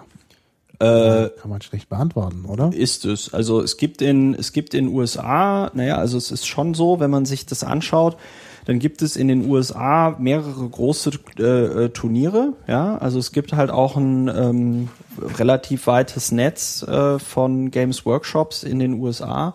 Aber ähm, es ist halt so, dass die im Rahmen der Wirtschaftskrise, also man muss zu dem Unternehmen Games Workshop sagen, ähm, es gab so zwei Sachen. Also einmal wurden die natürlich auch von der Wirtschaftskrise getroffen, aber nicht so stark wie jetzt andere Unternehmen, denn ich sag mal, das ist ein Hobby und äh, in einer gewissen Weise ein Luxusprodukt. Ja. Ja. Und ähm, das konnte sich, sage ich mal, auch schon vorher nur eine relativ privilegierte Schicht von Menschen leisten.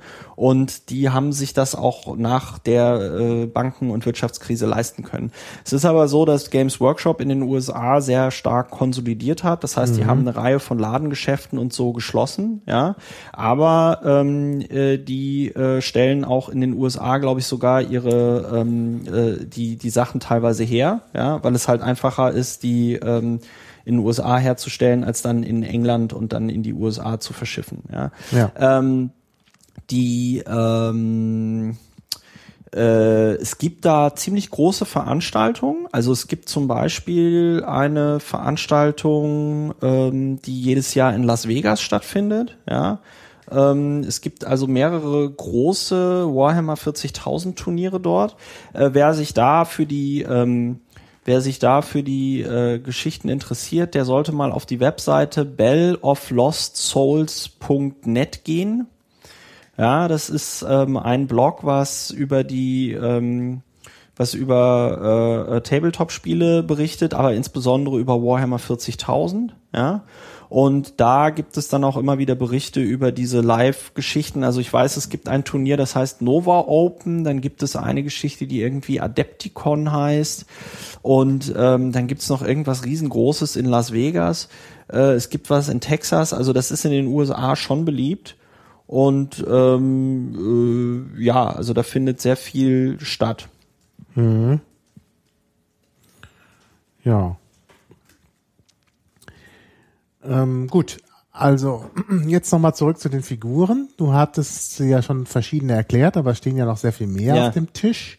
Ähm, äh, ja, vielleicht kannst du noch was zu den anderen sagen. Ach so, ja gut, also ich meine, ich habe den, ich habe ja den, okay, ich habe den Nemesis-Ritter schon erklärt, ich habe den Unterstützungskampfanzug schon erklärt, ich habe den Phantomkrieger erklärt. Ja gut, das hier, das, Den das bemalte, das ist halt so ein Necron-Krieger, der halt relativ wenig kann. Der Typ hier ist ein, ähm, ein Space Marine, also einer von diesen äh, genetisch äh, verbesserten Superkriegern und der hat eine Energiefaust als Waffe und eine Kombination, ähm, ein, ein, eine Kombiwaffe heißt das, mit einem Bolter Flammenwerfer. Bolter, das ist so das Standard, die, so die Standard Maschinenpistole der Space Marines und vom Fluff her ist das so, die verschießen halt ähm, äh, raketengetriebene Projektile. Also die ähm, äh, äh, schieß, schießen nicht normale Kugeln, sondern diese Kugeln sind halt so kleine Raketen. Und ähm, der hat halt eine normale Servorüstung ähm, an. Daneben steht halt ein äh, Grey Knight ähm, Paladin. Der hat einen ähm, Energiestab äh, in der rechten Hand und in der linken Hand hat der ein ähm, Sturmbolter. Das ist eine Variante von diesem normalen Bolter, der halt einfach Das ist ein Energiestab. äh, also ja, also das hier ist ein, ähm, das sind halt, es gibt halt sogenannte Energiewaffen, die sind halt für Nahkampf, wobei das hier ist ein äh, sogenannter Nemesis-Wehrstab und der verleiht dem im Nahkampf einfach einen sehr guten äh, Rettungswurf. Also den Typen kriegt man im Nahkampf zum Beispiel überhaupt nicht platt. Den kriegt man auch so kaum platt, weil der halt eine sogenannte Terminator-Rüstung anhat. Das ist halt die bessere Version von der ähm, Servo-Rüstung und diese Terminator-Rüstung hat halt äh, einen noch besseren ähm, ähm, ähm, Rüstungswurf. Und der Typ, der da links daneben steht, das ist halt jetzt ein ganz neuer ähm, den, den, den gab es jetzt mit dem neuen Release von den ähm, Space Marines. Das ist ein äh, Space Marine in einem sogenannten äh, Centurion Kampfanzug und das ist halt ziemlich cool, weil man hinten am Modell sieht, dass das ein Anzug ist, in den man auch so reinsteigt. Ähm, also äh, das ist halt quasi auch im Grunde genommen so eine kleine Variante von diesem Nemesis äh, äh, äh, Ritter. Das ist halt ein Kampfanzug, in den ein Space Marine reinsteigt äh, äh, und der hat dann halt zwei schwere Waffen äh, äh, da dran und zwar ein, ähm, ein Gravitationsstrahler und äh, das ist halt eine ganz neue, ähm, eine ganz neue Klasse von Waffen, die sie jetzt mit dem neuen Release von den Space Marines rausgebracht hat. Gravitationsstrahler gab es auch in der zweiten Edition und jetzt halt wieder.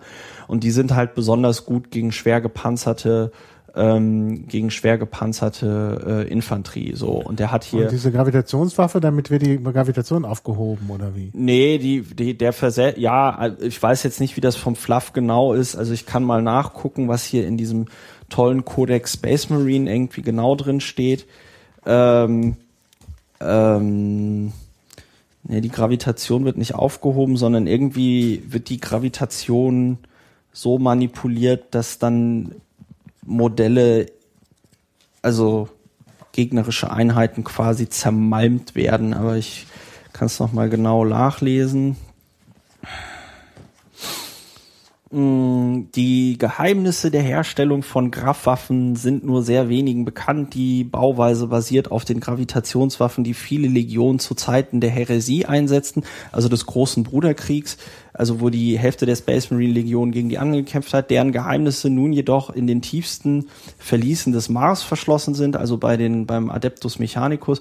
Nur Tech Marines, die als höchst zuverlässig gelten, erhalten Zugriff auf die heiligen Binärpsalme ihrer Herstellung und Wartung. Ja, also man, äh, man sieht das so vom Fluff her, ne, also Binärpsalme, also die, die kriegen dann da halt einfach Quellcode, der der Maschine sagt, wie man ein, äh, eine Gravitationswaffe herstellt, ja, und äh, die checken das aber alles nicht mehr. Das ist halt reiner Cargo-Kult. Man beschäftigt sich nicht mehr damit, was, was, was, was macht, also, ne, was, was ist das? Ist das ein Ja, ja. Computerprogramm? Es ist halt auch so, dass zum Beispiel diese Panzer von den Space Marines, aber auch vom Imperium, die haben halt eine, ähm, die haben halt eine KI, ja, die dann also Teile äh, des, des Panzers einfach selber steuern kann. Und diese KI zum Beispiel heißt halt auch Maschinengeist, weil sie dann denken, in diesen Panzern würde ein Geist drin wohnen und so. Also das ist halt alles irgendwie total absurd.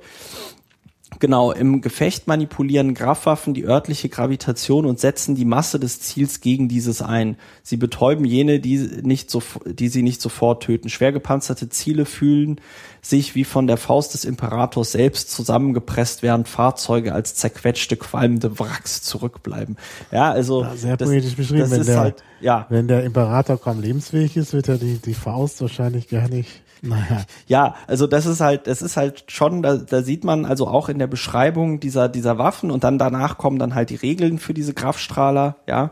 Aber ähm, auch in der Beschreibung dieser Waffen ist das halt alles durchtränkt von diesem von diesem Fluff von Warhammer 40.000, also dass das halt alles so absurde religiöse Fanatiker sind, ja, die halt diese Technik, die sie benutzen, überhaupt nicht mehr verstehen, sondern Ja. denken, das sei jetzt der Geist des Imperators und und und Magie und sonst irgendwas und ähm, statt sich einfach mal äh, irgendwie den Quellcode von irgendwas anzugucken und wieder programmieren zu lernen oder so, Ja. ja, weil ähm, ja, also es ist im Grunde genommen so ein bisschen wie im Mittelalter, als die ganze, also als die ganze christliche Welt gesagt hat, hier Aristoteles, das war das höchste der Gefühle und besser wird's auch nicht mehr.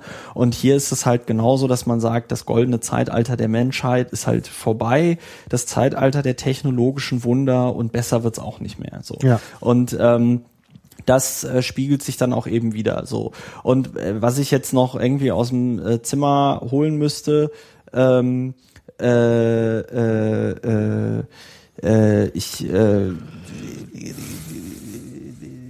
es gibt halt, wie gesagt, noch Fahrzeuge und Flugzeuge. Äh, Also Flugzeuge sind jetzt neu mit der sechsten Edition dazugekommen. Das liegt halt auch daran, dass Games Workshop eben durch diese verbesserten ähm, Herstellungstechniken jetzt mittlerweile in der Lage ist, auch Modelle zu bauen, die äh, noch größer sind als zum Beispiel hier der. Also es gibt jetzt ähm, bei den Tau und auch bei den Eldern gibt's halt so äh, monströse Kreaturen, die über 20, äh, 25 Zentimeter hoch sind. Also das ist sehr beeindruckend.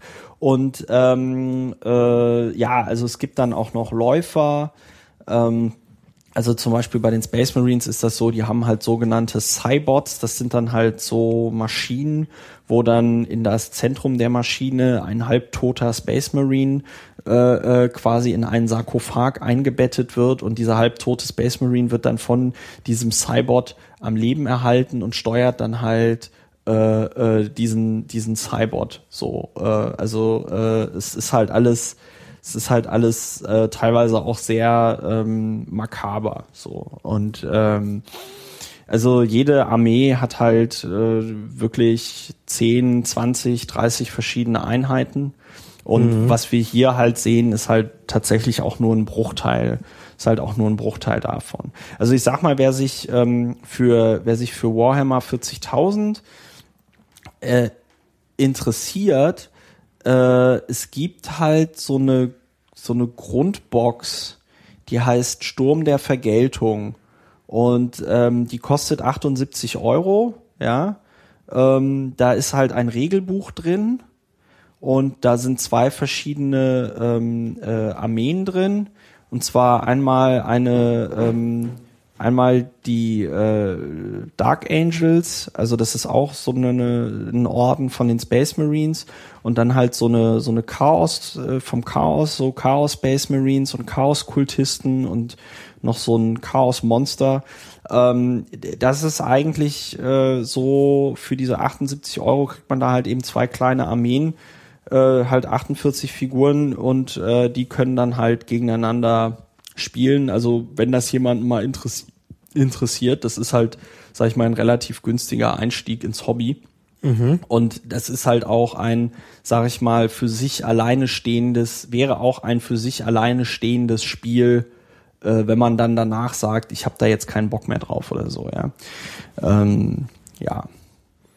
Aha, also da kann man halt im Kleinen, aber da muss man auch zusammenbasteln, ne? Ja, da muss man zusammenbasteln, aber das sind Figuren, die in ihrer Komplexität deutlich ähm, einfacher sind als ähm, jetzt diese Bausätze und man kann die auch zusammenstecken. Also es, es reicht halt wirklich, wenn man einfach ein Teppichmesser hat, dann kann man die aus dem Spritzgrad lösen und einfach zusammenstecken, ohne Hast dass da man Link? Dann dass das man da Augen. dass man da Kleber äh, hat. Also ich kann das mal, poste das einfach mal in den I IRC so.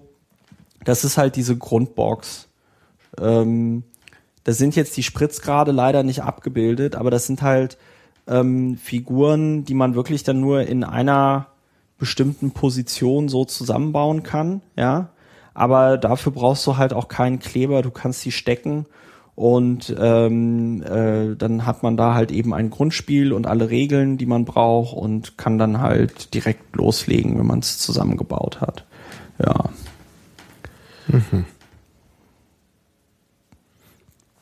Ich komme da jetzt nicht so richtig drauf. Doch, jetzt haben wir es hier, Stunde der Vergeltung. Erstmal sagen, wo ich herkomme und so. Aha. Ah ja, ja, das ist dann also tatsächlich ein, ein ganz guter Einstieg, ja. Obwohl wir natürlich hier keine Werbung machen wollen. Ja, äh, ich, es ist ja nicht so, dass ich jetzt von denen irgendwie Geld dafür bekomme. Ich meine, wir haben hier auch über Comics geredet, weißt du? Weißt du, wenn du über Superman oder so redest, dann machst du ja auch Werbung für DC und äh, Marvel und sonst irgendwas. Ja. Ja gut, aber da gibt's Leute, die können das irgendwo im Internet finden. Ja, du, du kannst auch, wenn du wahrscheinlich lange genommen, lange genug rumsuchst, äh, kannst du auch äh, Cut-Dateien von äh, äh, Games Workshop Modellen irgendwie finden und dann versuchen sie mit einem 3D-Drucker auszudrucken. Ja, Ja, also das dürfte im Moment noch ein äh, bisschen eine große Herausforderung sein, also für den Einstieg. für den Einstieg auf jeden Fall. Ähm, Aber in der Tat, irgendwann ist das eben, Also äh, ich kann ja hier auch noch mal einen äh, Disclaimer machen und sagen, dass ich also kein Geld von dieser Firma bekomme dafür, dass ich jetzt erzähle, dass ich ihr Spiel da spiele. So, also es äh, ist nun mal einfach so, dass wenn man sich mit dem Thema Tabletop beschäftigt, kommt man halt um Games Workshop nicht herum. Ähm, weil sie halt so der, sag ich mal, das Ferrari, das Mercedes-Benz ähm, der, der Tabletop-Spiele sind. Ne? Also wie gesagt, ich habe ja hier auch oft genug Spartan-Games gesagt. ja, Äh, genau. ich hab, nee, nee, da kann man sich äh, nicht beklagen.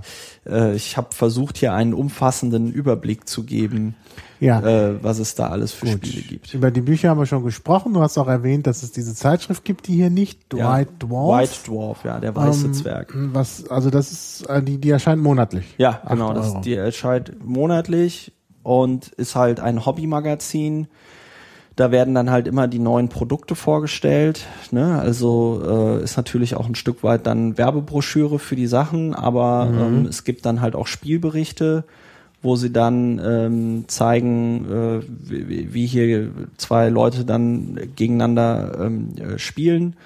Ähm, diesen Monat wurden die Dunkelelfen in Warhammer Fantasy neu rausgebracht. Das heißt, es gibt einen Spielbericht mit Dunkelelfen.